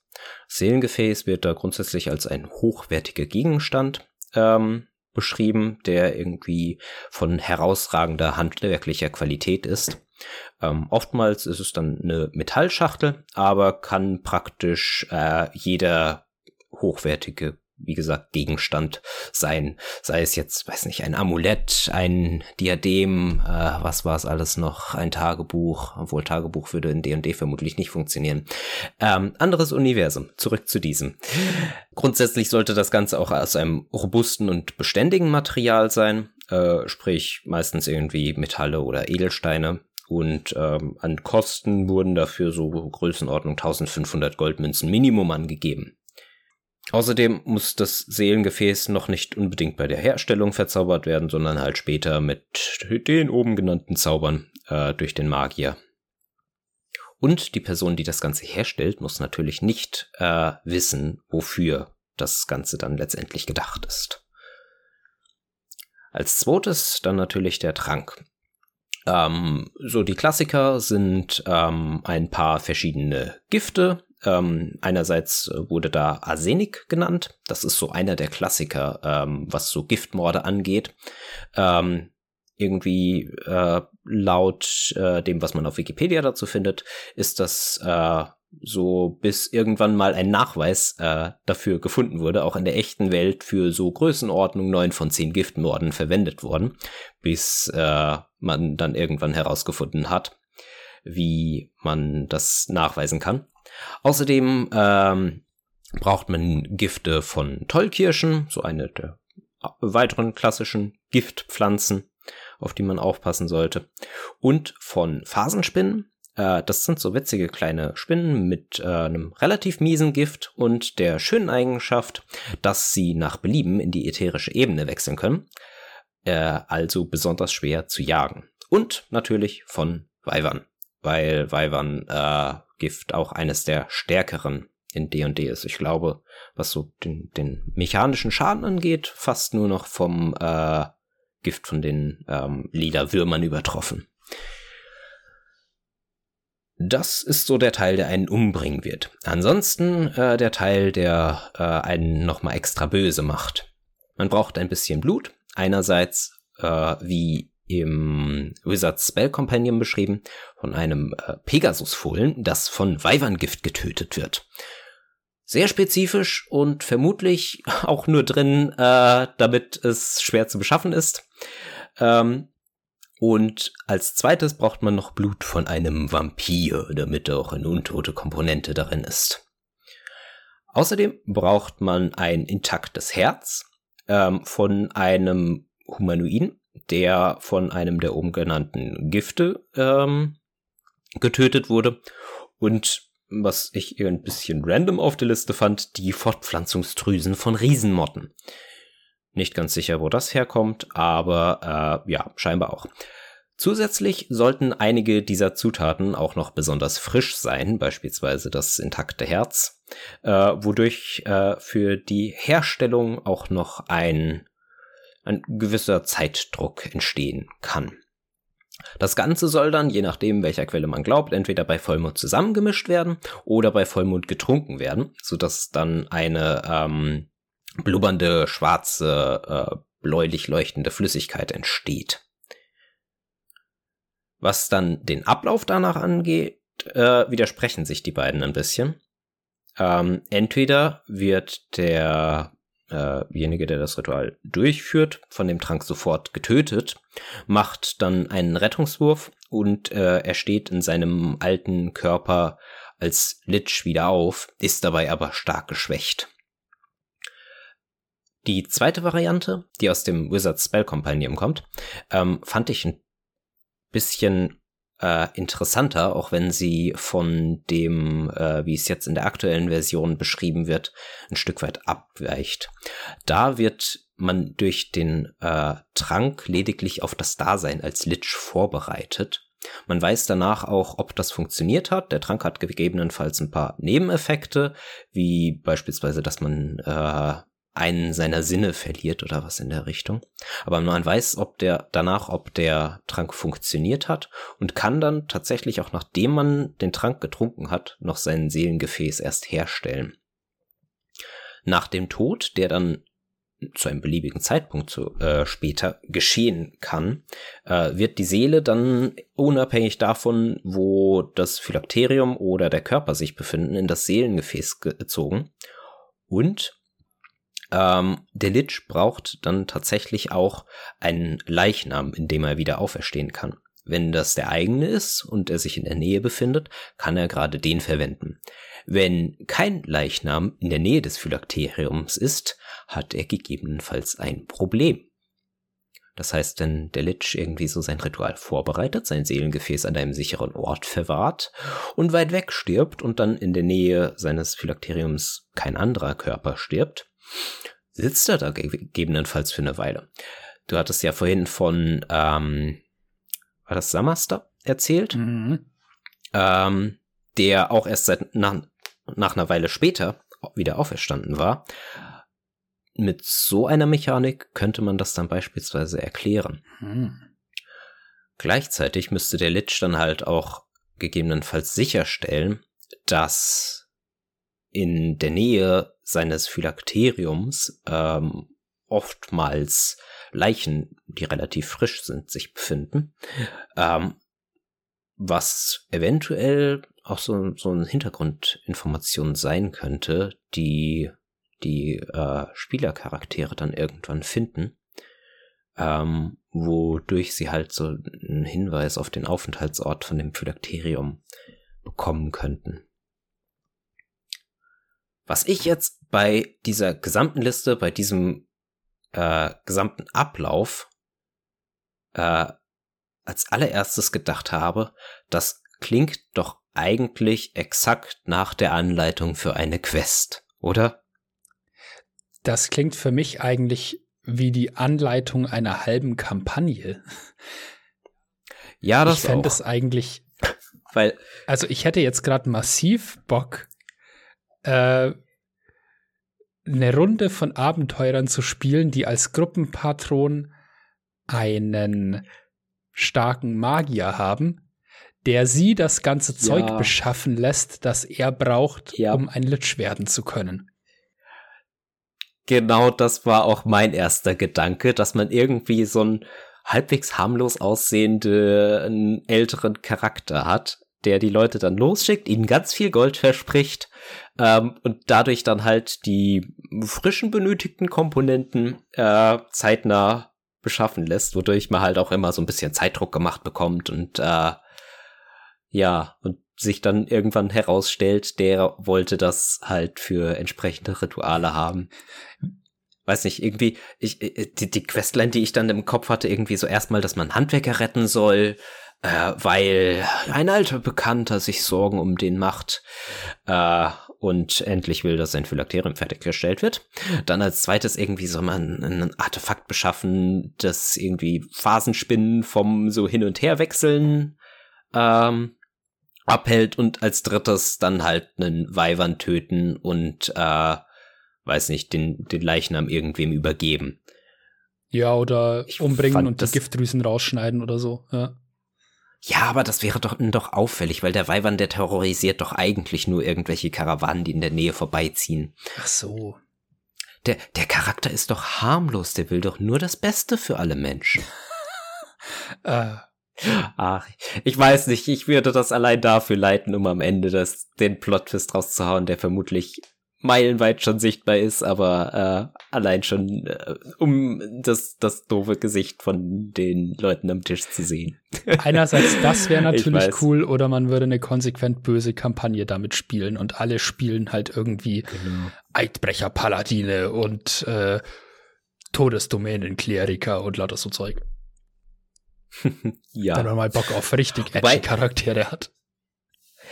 Ja, Wobei ich sagen muss, wenn ich das Ganze hier, diese Rezeptur auf einen Spielercharakter anwenden wollen würde, würde ich das vermutlich sogar als, äh, als, als, ach, Downtime Activity, ähm, was für zwischendrin gelten lassen. Gelten lassen. Ja. ja, genau, was für zwischendrin irgendwie so, wenn man mal eine höherstufige Kampagne spielt, einen Magier hat, der so ein bisschen zwielichtig ist in der äh, Gruppe und äh, der dann mal für ein Jahr, in dem man irgendwie so, ein, so einen Zeitsprung in der Kampagne macht, äh, zum Lich wird. Weil viele von den Sachen hier sind, finde ich, für eine hochstufige Gruppe, in der man so einen Magier hätte, zu einfach, wenn man sie äh, alle zusammen macht. Und weiß nicht, ich glaube, das wäre dann irgendwie ein bisschen langweilig, wenn man dann mit einer Level 18er Gruppe Weibern jagen geht.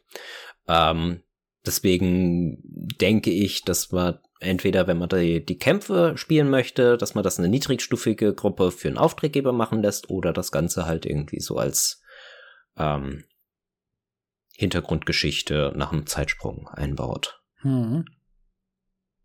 Ja, da ist auf jeden Fall sehr viel Potenzial da. Ja, ich finde so, so, so grundsätzlich diesen äh, Ablauf muss man nicht eins zu eins übernehmen, aber ich finde es super so als Inspiration für das, was man dann ähm, tatsächlich in seiner eigenen Kampagne einbauen möchte. Irgendwie so, dass man das ein oder andere Blut braucht, dass man starke Gifte braucht und natürlich das intakte Herz. Oh yeah. Jetzt haben wir also diese Situation, nehmen wir an, wir haben die Gruppe gespielt, die mehr oder weniger unwissend einem Gruppenpatron dazu verholfen hat, ein Lich zu werden. Und jetzt steht man als DM da und soll jetzt diesen Lich spielen.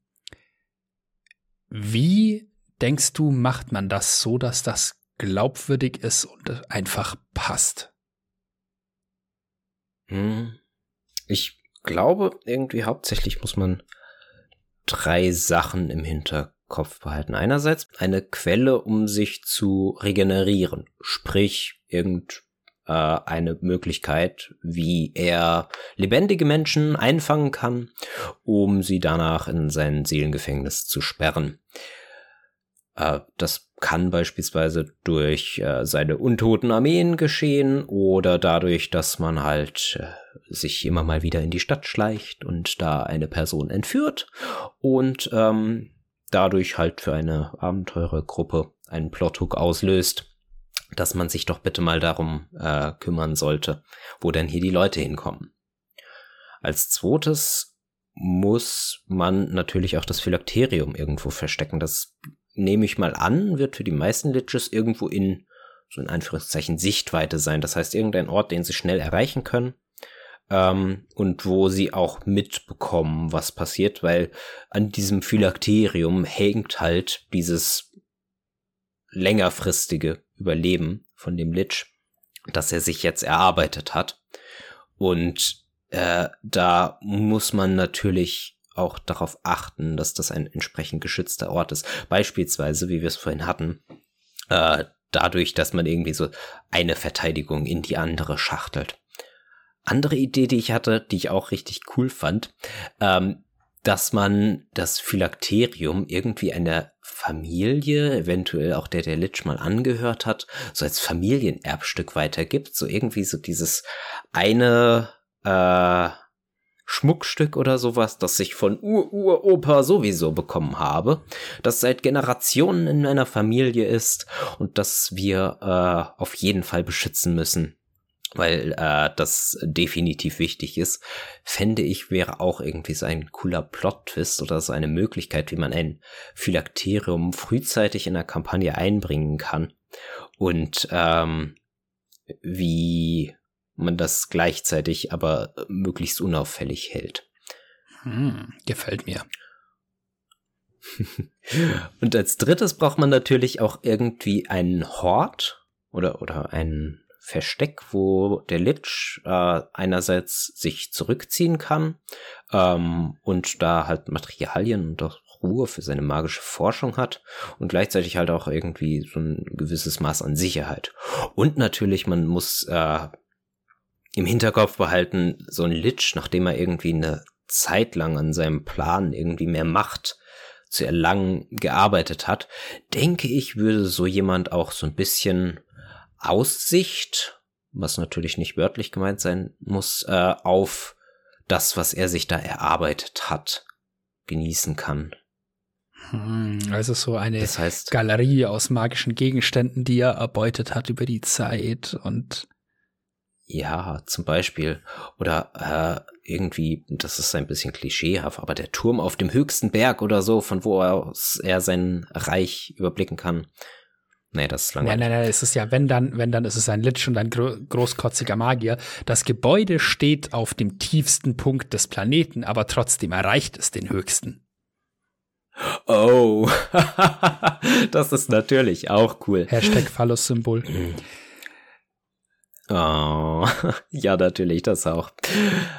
Und wenn die Gruppe irgendwann dann tatsächlich auch so weit kommt, und den Lich in seinem gewaltigen Turm erreicht, ähm, muss man natürlich auch so ein paar Sachen bedenken, ähm, was jetzt einen Lich mechanisch ausmacht.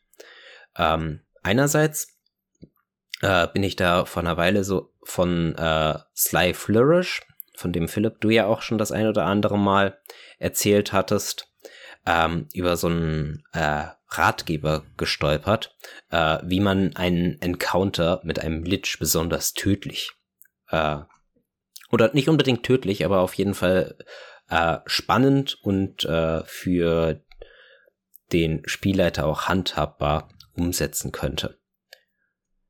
Ich glaube, bei sowas sollte man sich zuerst mal darüber bewusst sein, dass ein Lich zwar eine ziemlich große Menge an Zaubern zur Auswahl hat, gleichzeitig so ein Kampf aber auch nur wenige Runden ablaufen wird.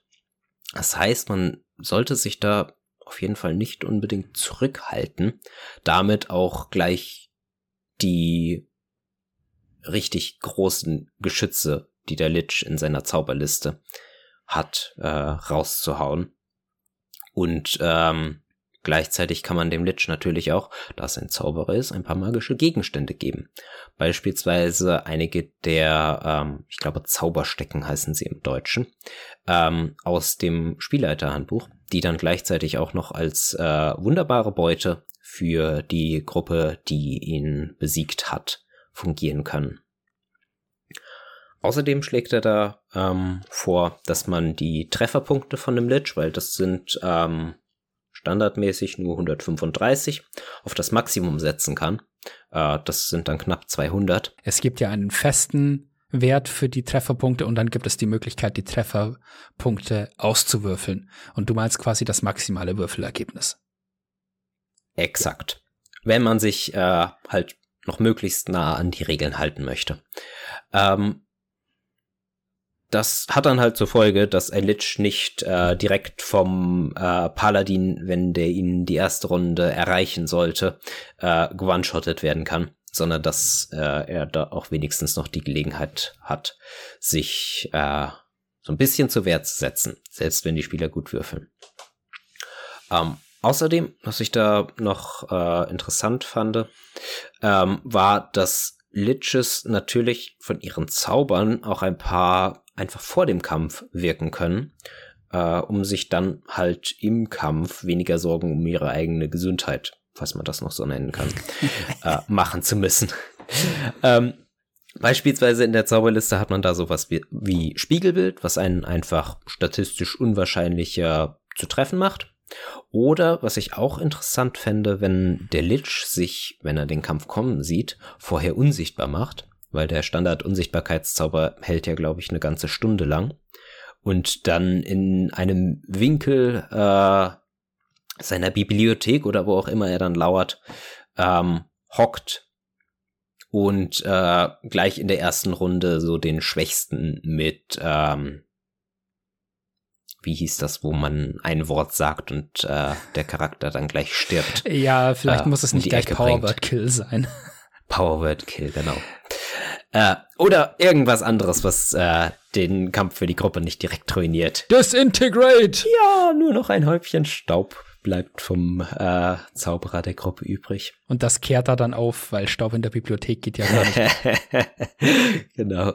Und gleichzeitig kann ein Lich natürlich auch noch reichlich Diener haben. Äh, Sly Flourish nennt er beispielsweise Golems oder halt auch irgendeine Horde an Untoten, die die äh, Gruppe, bevor der Kampf richtig losgeht, erstmal weichklopfen können. Ähm, weil ja, ich meine, der Lich ist letztendlich vermutlich Herrscher von irgendeinem größeren oder kleineren Reich. Da dürfen es auch ein paar Leute sein, die sich der Gruppe auch im Vorfeld in den Weg stellen können. Was ich auch noch echt wichtig fände bei einem Lich und wenn man den ausspielt, ich würde mir überlegen, gerade gerade nachdem die Gruppe ihn ja vermutlich in seinem Verlies, in seinem seiner Behausung antrifft, ich stelle mir das vor, ein Lich ist doch bestimmt immer so ein bisschen paranoid. Und der hatte viele, viele Jahre Zeit, sich genau zu überlegen, wie er in seinem Zuhause, wie er da aus allen möglichen Situationen ungeschoren rauskommt.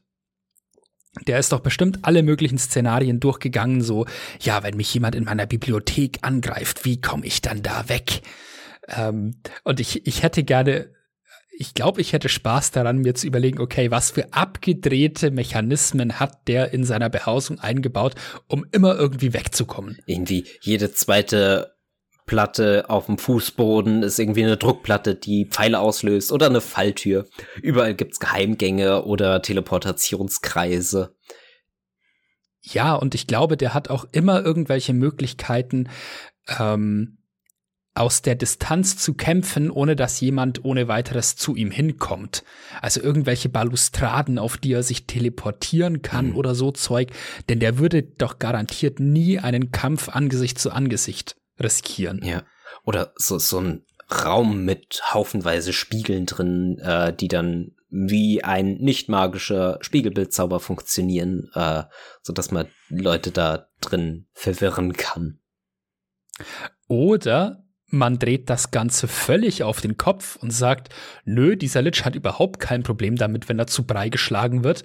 Er hat ja sein Phylakterium in der Hinterhand. Und der geht da einfach voll auf Konfrontation und lacht die ganze Zeit manisch, während die Gruppe ihn niedermäht. Und kurz bevor er drauf geht, sagt er, sagt er noch irgendwas wie, wir sehen uns in der Woche. Entweder das oder wenn man irgendwie so diese älteren Regeln, die ich da eben gemeint hatte, verwenden möchte, kann er auch irgendwie ein Gruppenmitglied, das er gerade im Kampf um die Ecke gebracht hat und das Phylakterium noch in der Nähe ist, kann er einfach von dem Besitz ergreifen. Das wäre natürlich richtig mies. Ah, uh. Ja. Jetzt möchte ich das machen. Ja. Der Zauberer ist gerade äh, einfach tot umgefallen im Kampf und plötzlich steht er wieder auf. Die Haut wirkt noch immer ziemlich blass und die Augen fangen an zu leuchten. Runde zwei.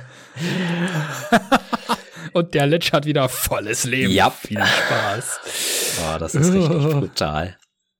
Außerdem finde ich, man könnte ihm, falls man so ein bisschen noch bereit ist, die Regeln zu beugen, falls man da mit der Gruppe abgestimmt hat, äh, dass man sich nicht äh, vollständig an das offizielle Regelwerk hält, sondern ein bisschen Homebrew noch erlaubt ist, äh, dass einem das keiner übel nimmt, könnte man dem irgendwie auch noch so ein paar coole Spezialfähigkeiten geben. Ähm, in den äh, in dem einen Van Richtungsguide äh, aus der zweiten Edition gab es so ein paar zufällige magische passive Effekte, äh, die Lich bei seiner Verwandlung erhalten konnte. Irgendwie die spektakulärsten, wie ich es fand, ähm, waren dann sowas wie, dass er automatisch alles, äh, alles Essen um sich herum äh, vergiftet oder auch, dass man so eine, so eine Aura des Verfalls, was der Lich ja äh, auch als Spezialfähigkeit hat, dass man das irgendwie so als permanenten Effekt um ihn herum hat. Äh, oder auch, äh, dass er eine verstärkte Kontrolle über Untote erhalten kann oder auch einfach Leichen mit nur einer Berührung und ohne Zauber wieder zum Leben erwecken kann. Also, dass man ihm halt nicht unbedingt direkt einen mechanischen Vorfa äh, Vorteil gibt, aber halt so ein bisschen äh, Flavor noch mit reinbringt. Und was ich auch ganz cool fand, weil ein Lich ja so ein höherstufiger Zauberwirker ist, dass man ihm vielleicht so ein Lieblingszauber ähm, nach Art der Level 20 Magier-Eigenschaft gibt. Oder eventuell auch mehrere. Das heißt, irgendwelche niedrigerstufigen Zauber, die er äh, nach Belieben casten kann und wenn man dem Lich mehrfach begegnet, dass der das auch völlig raushängen lässt, dass das sein Lieblingszauber ist. Und in dem Rahmen kann man sich ja auch überlegen, welches vielleicht seine liebste Zauberschule war. Mag er Illusionen? Verzaubert er gerne Leute? Äh, schmeißt er einfach nur furchtbar gerne Feuerbälle durch die Gegend? Da kann man auch viel Persönlichkeit mit reinarbeiten. Definitiv. Und was ich auch, ähm, weil das aus, du hast dich selbst gespoilert, du darfst dich nicht beschweren, ähm, weil ich das auch direkt aus Grabmal der Vernichtung, was ich ja leite, noch immer, äh, kenne, ähm, dass man dem Lich auch einfach Selbstverkleidung nach Belieben als äh, Zauber geben kann, so dass er sich ganz einfach irgendwo in einer Menge tarnen kann und da auch gegebenenfalls einfach über Jahre lebt, äh, die Verkleidung immer ein bisschen anpasst, so dass es auch so aussieht, als würde er älter werden und äh, gleichzeitig noch in seiner wahren Gestalt überall im Hintergrund die Strippen zieht.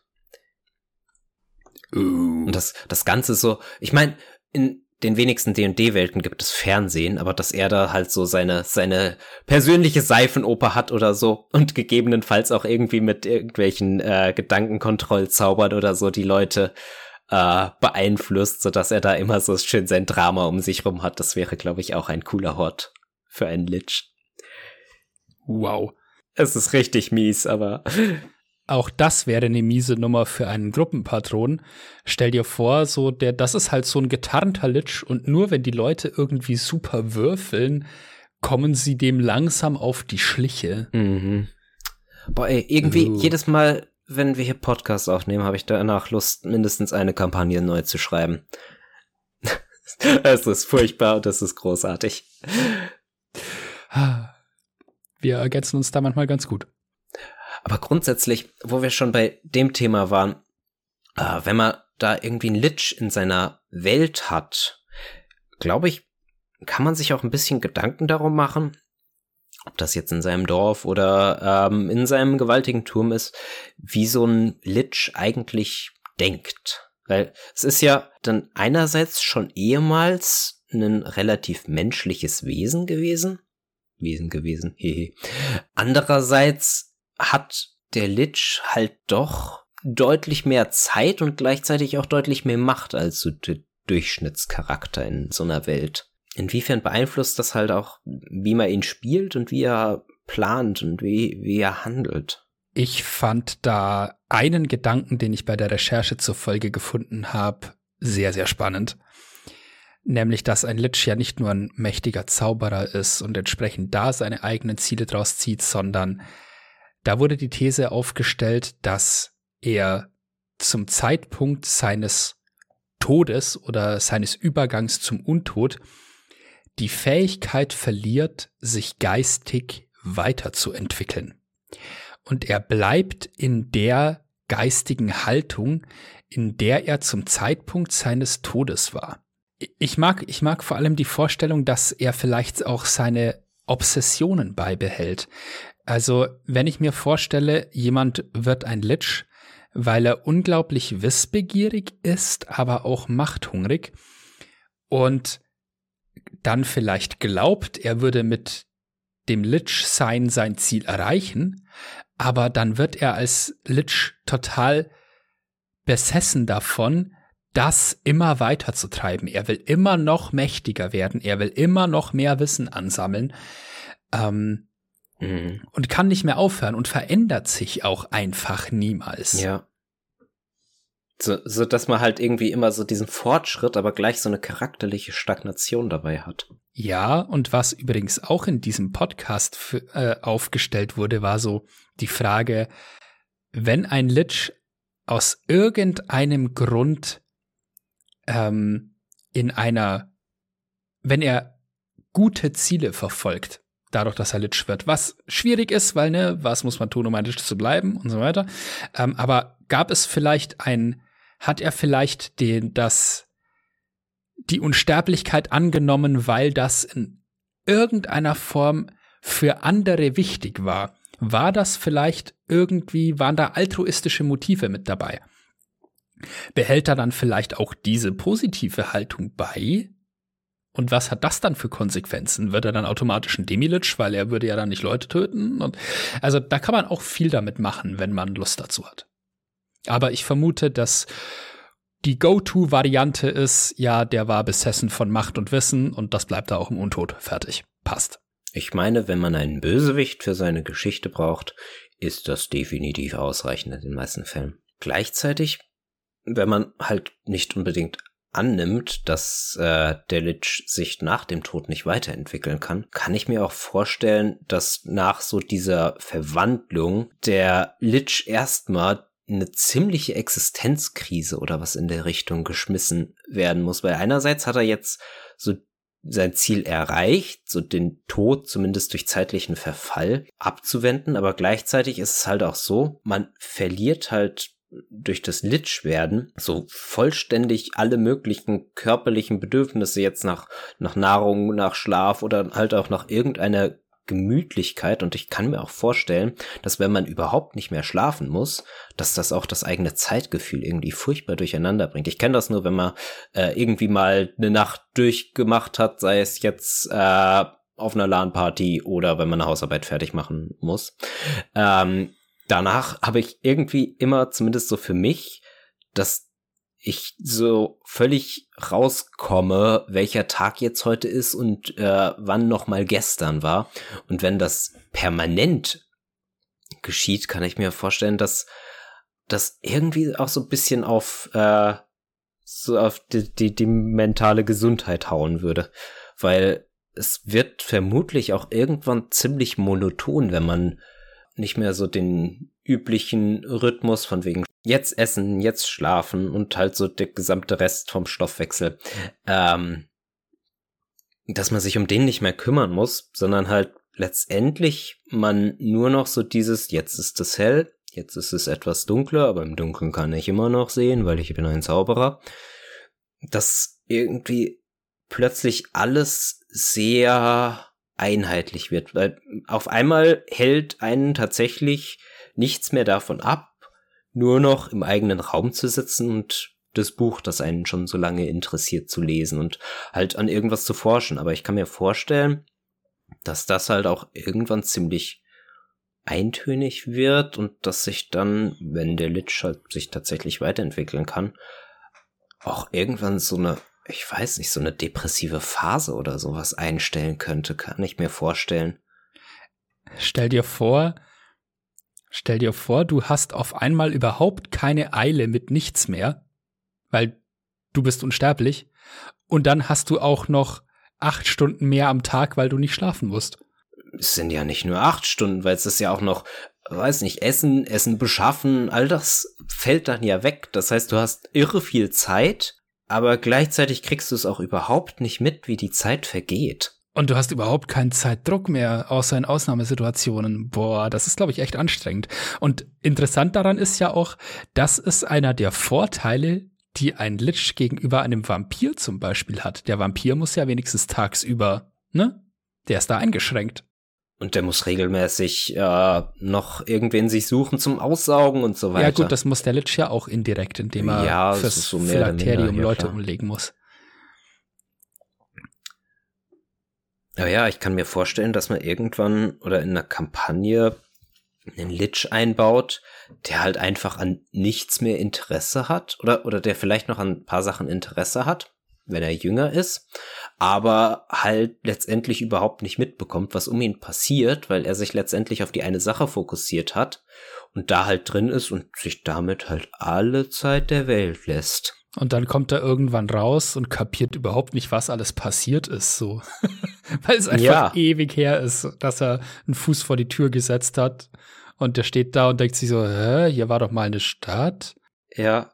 Oder, oder gleichzeitig halt auch, dass er halt irgendwann so aus seiner Lethargie rauskommt und dann halt einfach mal genug von dem Ganzen hat, dann hinaus in die Welt geht und exakt das tut, was man von einem machthungrigen, äh, unsterblichen Zauberer erwartet. Das heißt, ein bisschen Gott spielen, sich ein Imperium aufbauen, das Übliche, was man halt als Zeitvertreib macht, wenn man nicht unbedingt sich zeitliche Grenzen setzen muss, wenn man auch mal ein Jahrhundert dafür verwenden kann.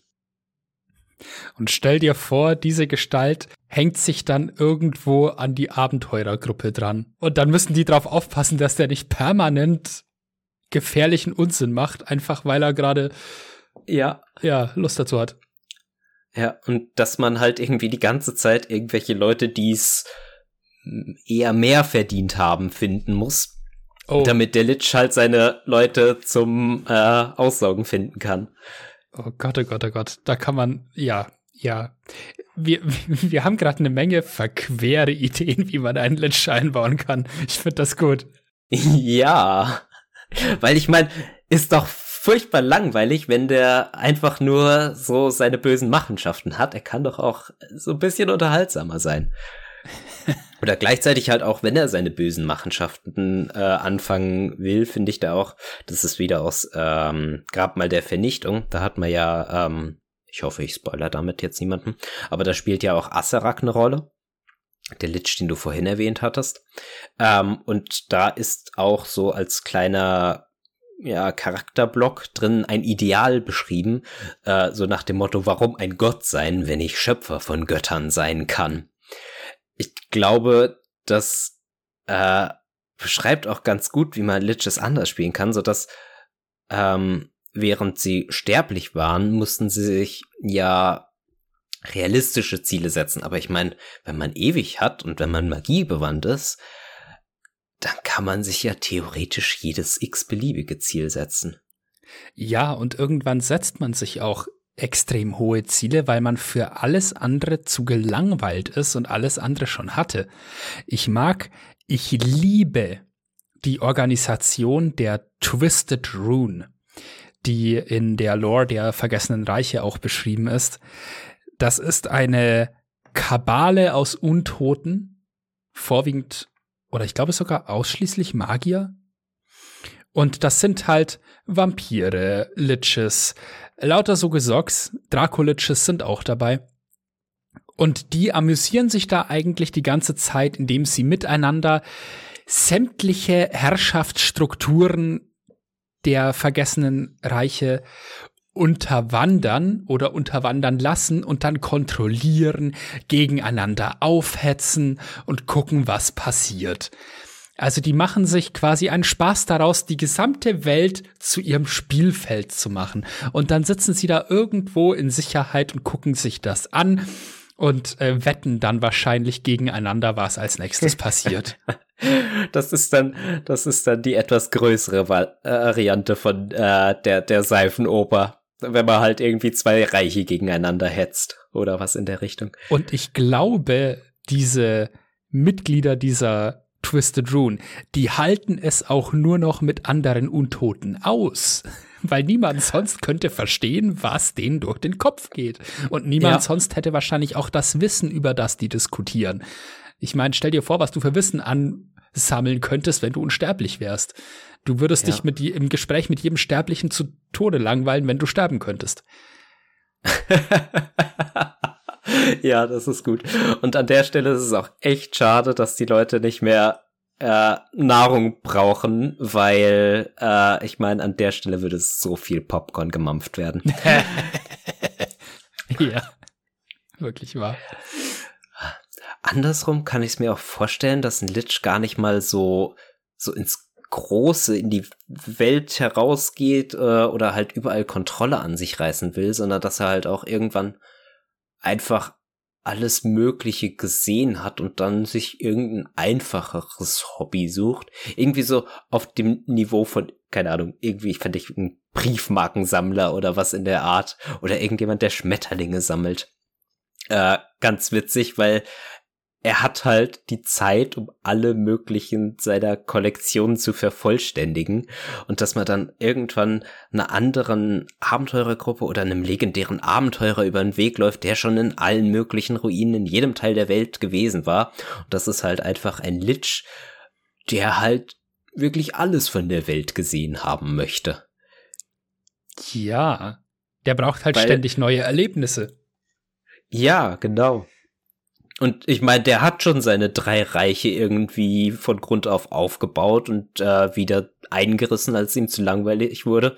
Und irgendwann möchte er dann halt, keine Ahnung, Dinge erkunden. Ja, und ich meine, äh, bei diesen Erkundungen findet man immer mal wieder Goblins. Goblins sind auch Humanoide.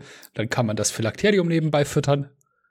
Ach, ich glaube, Goblins brauchen es noch nicht mal sein. Ich glaube, nach der Zeit ist dir das so egal, wie viele Leute du irgendwann umbringst. Du hast, du hast das irgendwann so drauf, das juckt dich nicht mal mehr. Boah, ich glaube, das ist auch was, was man richtig gruselig einbauen könnte. Mit welcher völligen Nebensächlichkeit so ein Lich töten würde. Stell dir vor, du, du ja. hast so einen in der Gruppe, läufst irgendwie über die Straße, kommt so eine Gruppe von Leuten entgegen, es macht zapp und der desintegriert einfach einen davon, ohne überhaupt dabei aufzuhören zu gehen. Ja, der war mir im Weg. Und ich habe ihn desintegriert, damit ich danach nicht über die Leiche stolpern muss. Ist doch nur pragmatisch. Und ob der jetzt stirbt oder in 50 Jahren, das macht doch eigentlich auch in der Größenordnung nichts mehr aus. Ja. Ja, Boah. ja, man kann da, man kann da so sehr viel Lustiges damit anstellen, aber auch sehr viel sehr Düsteres. Ja, ja total. Und irgendwie, wenn man es dann ganz weit treibt und selbst irgendwann dem Litsch politische Intrigen und äh, und weiß nicht, seine Schatzsuchen oder sowas zu langweilig werden, könnte ich es mir auch furchtbar gruselig vorstellen, wenn man irgendwie einem Lich begegnet, vielleicht auch nur zufällig, eventuell dann auch gleich ein Demi-Lich, der halt einfach nur noch leer ist. Das heißt, er hat tatsächlich schon wirklich alles gesehen, irgendwie wie äh, Lalok oder so in der Größenordnung. Mhm. Ähm, dass auch eine Abenteurergruppe, die jetzt sein, seinen Hort überfallen möchte, dass ihm das auch schon hundertmal über den Weg gelaufen ist und der halt einfach nur noch da sitzt und alles an sich vorbeigehen lässt. Und fast schon teilnahmslos sowohl in seinem Handeln als auch emotional ist. Wow. Stell dir vor, er, er wirft dir das Phylakterium vor die Füße so. Bitte beende es. Das ist mir auch genug. Ähm, es gibt, was mir dazu einfällt, ich habe vor einer Weile auf Itch ein äh, Solo-RPG gefunden. Ich habe mir das nicht näher angeschaut, aber ich fand die Idee fantastisch. Ähm, da ging es um, äh, das war im Rahmen einer Themenwoche irgendwie, wo Leute äh, Vampirspiele gepostet haben. Und in diesem RPG ist das Setting, man ist selber ein Vampir und mittlerweile dieser Existenz völlig überdrüssig. und dann bekommt man mit, dass ein Vampirjäger die eigene Fährte gefunden hat und der kommt jetzt dann. Und dann, dass sich, dass man ausspielen soll, wie sich dieser Vampir freudig in diesen Gedanken reinsteigert, jetzt endlich Zeitdruck zu haben, den er so ewig nicht verspürt hatte. Und er muss jetzt noch aufschreiben, was ihm wichtig ist, denn er hat ja oh. nicht mehr viel Zeit. Ja. Diesen Gedanken finde ich so beklemmend und so. Uh. Ja, irgendwie, du hast die Ewigkeit vor dir gesehen und wusstest nicht, was du damit anstellen sollst. Jetzt hast du nur noch ein paar Monate und weißt nicht, wie du das alles fertig kriegen sollst. Und das ist das schönste Gefühl ever. Ja. Unglaublich. ja. Ähm, ja, ich krieg auch gerade voll Gänsehaut davon. Gut, aber wir waren bei Liches und äh, ja, ihren Eigenschaften und ich möchte nur eine Frage noch schlussendlich diskutieren kann es einen guten Lich geben, wenn wir mal von dieser Mechanik ausgehen, dass ein Lich regelmäßig Menschen töten müsste, um sein Phylakterium am Laufen zu halten. Oder dann würde er oh. ansonsten zu einem Demilich werden. Ich will das Thema jetzt auch gar nicht groß diskutieren, aber nee, ich glaube, hast du da Gedanken dazu?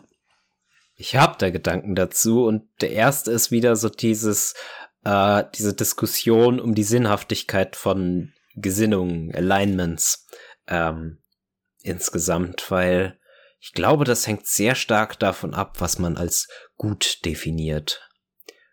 Weil ich meine, dass jemand, um sich selbst am Leben zu erhalten, regelmäßig Leute verletzt oder umbringt, wird für die Opfer davon meistens als böse ausgelegt werden. Aber wenn halt der Lich im Hintergrund irgendwie so, so ein großes, ganzes Gemeinwohl im Hinterkopf hat und sozusagen das Ganze nur als geringeres Übel betreibt, Oh, das ist eine schwierige philosophische Diskussion. Ja, ich glaube, in dieser Situation kommt man gar Nein. nicht so leicht, dass man das aufgewogen kriegt. Ich denke, also ja. unsere, unsere alte äh, Definition zu Gut und Böse, die wir hier einmal hatten, war, Böse denkt zuerst an sich selbst, dann an andere. Gut denkt zuerst an andere und dann an sich selbst. Beziehungsweise, vielleicht äh, ist das schon ein bisschen zu stark ausgedrückt, aber so, Böse geht über Leichen, um das eigene Wohl voranzubringen, während Gut auch nach den anderen schaut und nicht nur nach sich selbst. Vielleicht sollte man es so ausdrücken. Ja, wobei dann halt auch die Frage ist, wenn man über Leichen geht, um andere zu schützen. Beispielsweise, wenn ein Lich irgendwie eine Gemeinschaft um sich herum hat, die einer Bedrohung von außen ausgesetzt ist und halt gelegentlich eine einzelne Person daraus halt für, für seinen, für seinen Erhalt äh, töten muss, um halt mehr zu retten. Das ist ein bisschen schwierig. ich glaube, es ist eine schwierige Konstruktion, den gut zu kriegen. Ähm, was, was ich auch mal noch als ganz interessanten Ansatz gehört habe, das war, glaube ich, auch in dem Video über Liches, das, vor, das ich vor Ewigkeiten mal gesehen habe und das ich völlig vergessen hatte, sonst hätte ich im Voraus nochmal angeschaut, aber jetzt kommen so manche Details wieder. So ja. der Gedanke, stell dir vor, eine menschliche Gemeinschaft, die mit einer elfischen Gemeinschaft koexistiert, aber irgendwie auch konkurriert.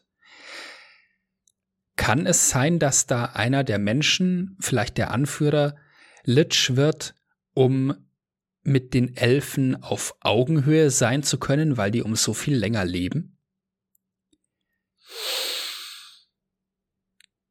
Solches, solche ja. Gedanken sind da auch spannend, ja. so, äh, weil dann wären wir vielleicht so in der Richtung, ähm, ja, eher eher, der Lich ist dann nicht per se böse. Und ich glaube, wir haben ja diese Option, es kann einen Demi-Lich geben. Ähm, und vielleicht wird ja der Lich dann tatsächlich auch ähm, ein Demi-Lich, weil er eben nicht über Leichen gehen möchte. Oder vielleicht verfällt er einfach schneller, weil er halt sagt, ja, äh, damit ich jemanden umbringe für mein Phylakterium, muss derjenige äh, schon wirklich ein schwerer Verbrecher sein, der ohnehin zum Tode verurteilt wurde. Dann macht es keinen Unterschied mehr. Stimmt. So nach dem Motto, dann stelle ich mich neben den Schafott. Ja, ähm, ja, dass man den so, sozusagen als Henker, aber gleichzeitig dann halt auch so als beispielsweise Bewahrer von Wissen oder sowas in der Gemeinschaft verwendet. Wobei man da ja, selbst bei dieser Art der Strafe, hat man ja immer noch den Punkt, es wird ja nicht nur der Körper eines äh, Menschen oder eines Humanoiden dabei getötet, sondern auch seine Seele. Das heißt, es wird ja auch verhindert, dass ja der Getötete ins Jenseits kommen kann. Psst, als Letsch darfst du das doch nicht erzählen. ja, aber vielleicht ist das wirklich so die Abteilung, naja, wenn der ein Schwerverbrecher und Mörder war, dann kommt er sowieso in die Hölle. Da spare ich ihm ja noch was. Hm, stimmt auch wieder, ja. Gibt es vielleicht einen Lich, der in irgendwie der, der Leute, der umherzieht und Leute vor ewiger Verdammnis retten möchte. oh Gott. Krass, das ist eine gute Idee, der dann irgendwie einen Kult hinter sich herzieht oder so. Wow. Aus auch lauter so kaputten Gestalten, die durch die Gegend ziehen, dann Verbrechen aufklären und der Lich äh, sorgt dann dafür, dass die Leute nicht in eine der neuen Höllen oder irgendeine andere oh. der bösen Ebenen kommen. Das wäre ein super interessanter Bösewicht. Ein Lich mit so einem Fanatikerring um sich rum, die quasi Jagd auf Verbrecher machen und sagen, du solltest mir danken, ich erspare dir die Hölle. Ah, fuck, das ist die dritte Kampagne im Verlauf des heutigen Podcasts, wow. die ich leiten will.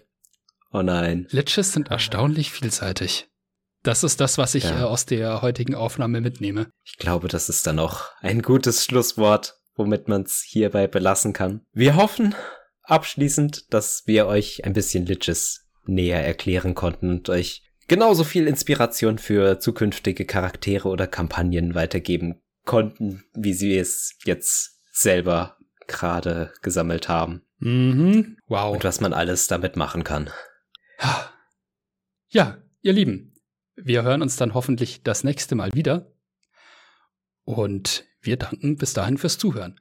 Ähm, Randnotiz, wenn euch das gefällt, was wir hier so erzählen, man kann Podcasts bewerten, zum Beispiel auf iTunes.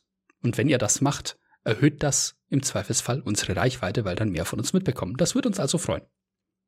So, genug davon. Wir hören uns hoffentlich beim nächsten Mal. Macht's gut und ciao. Bis dahin, ciao.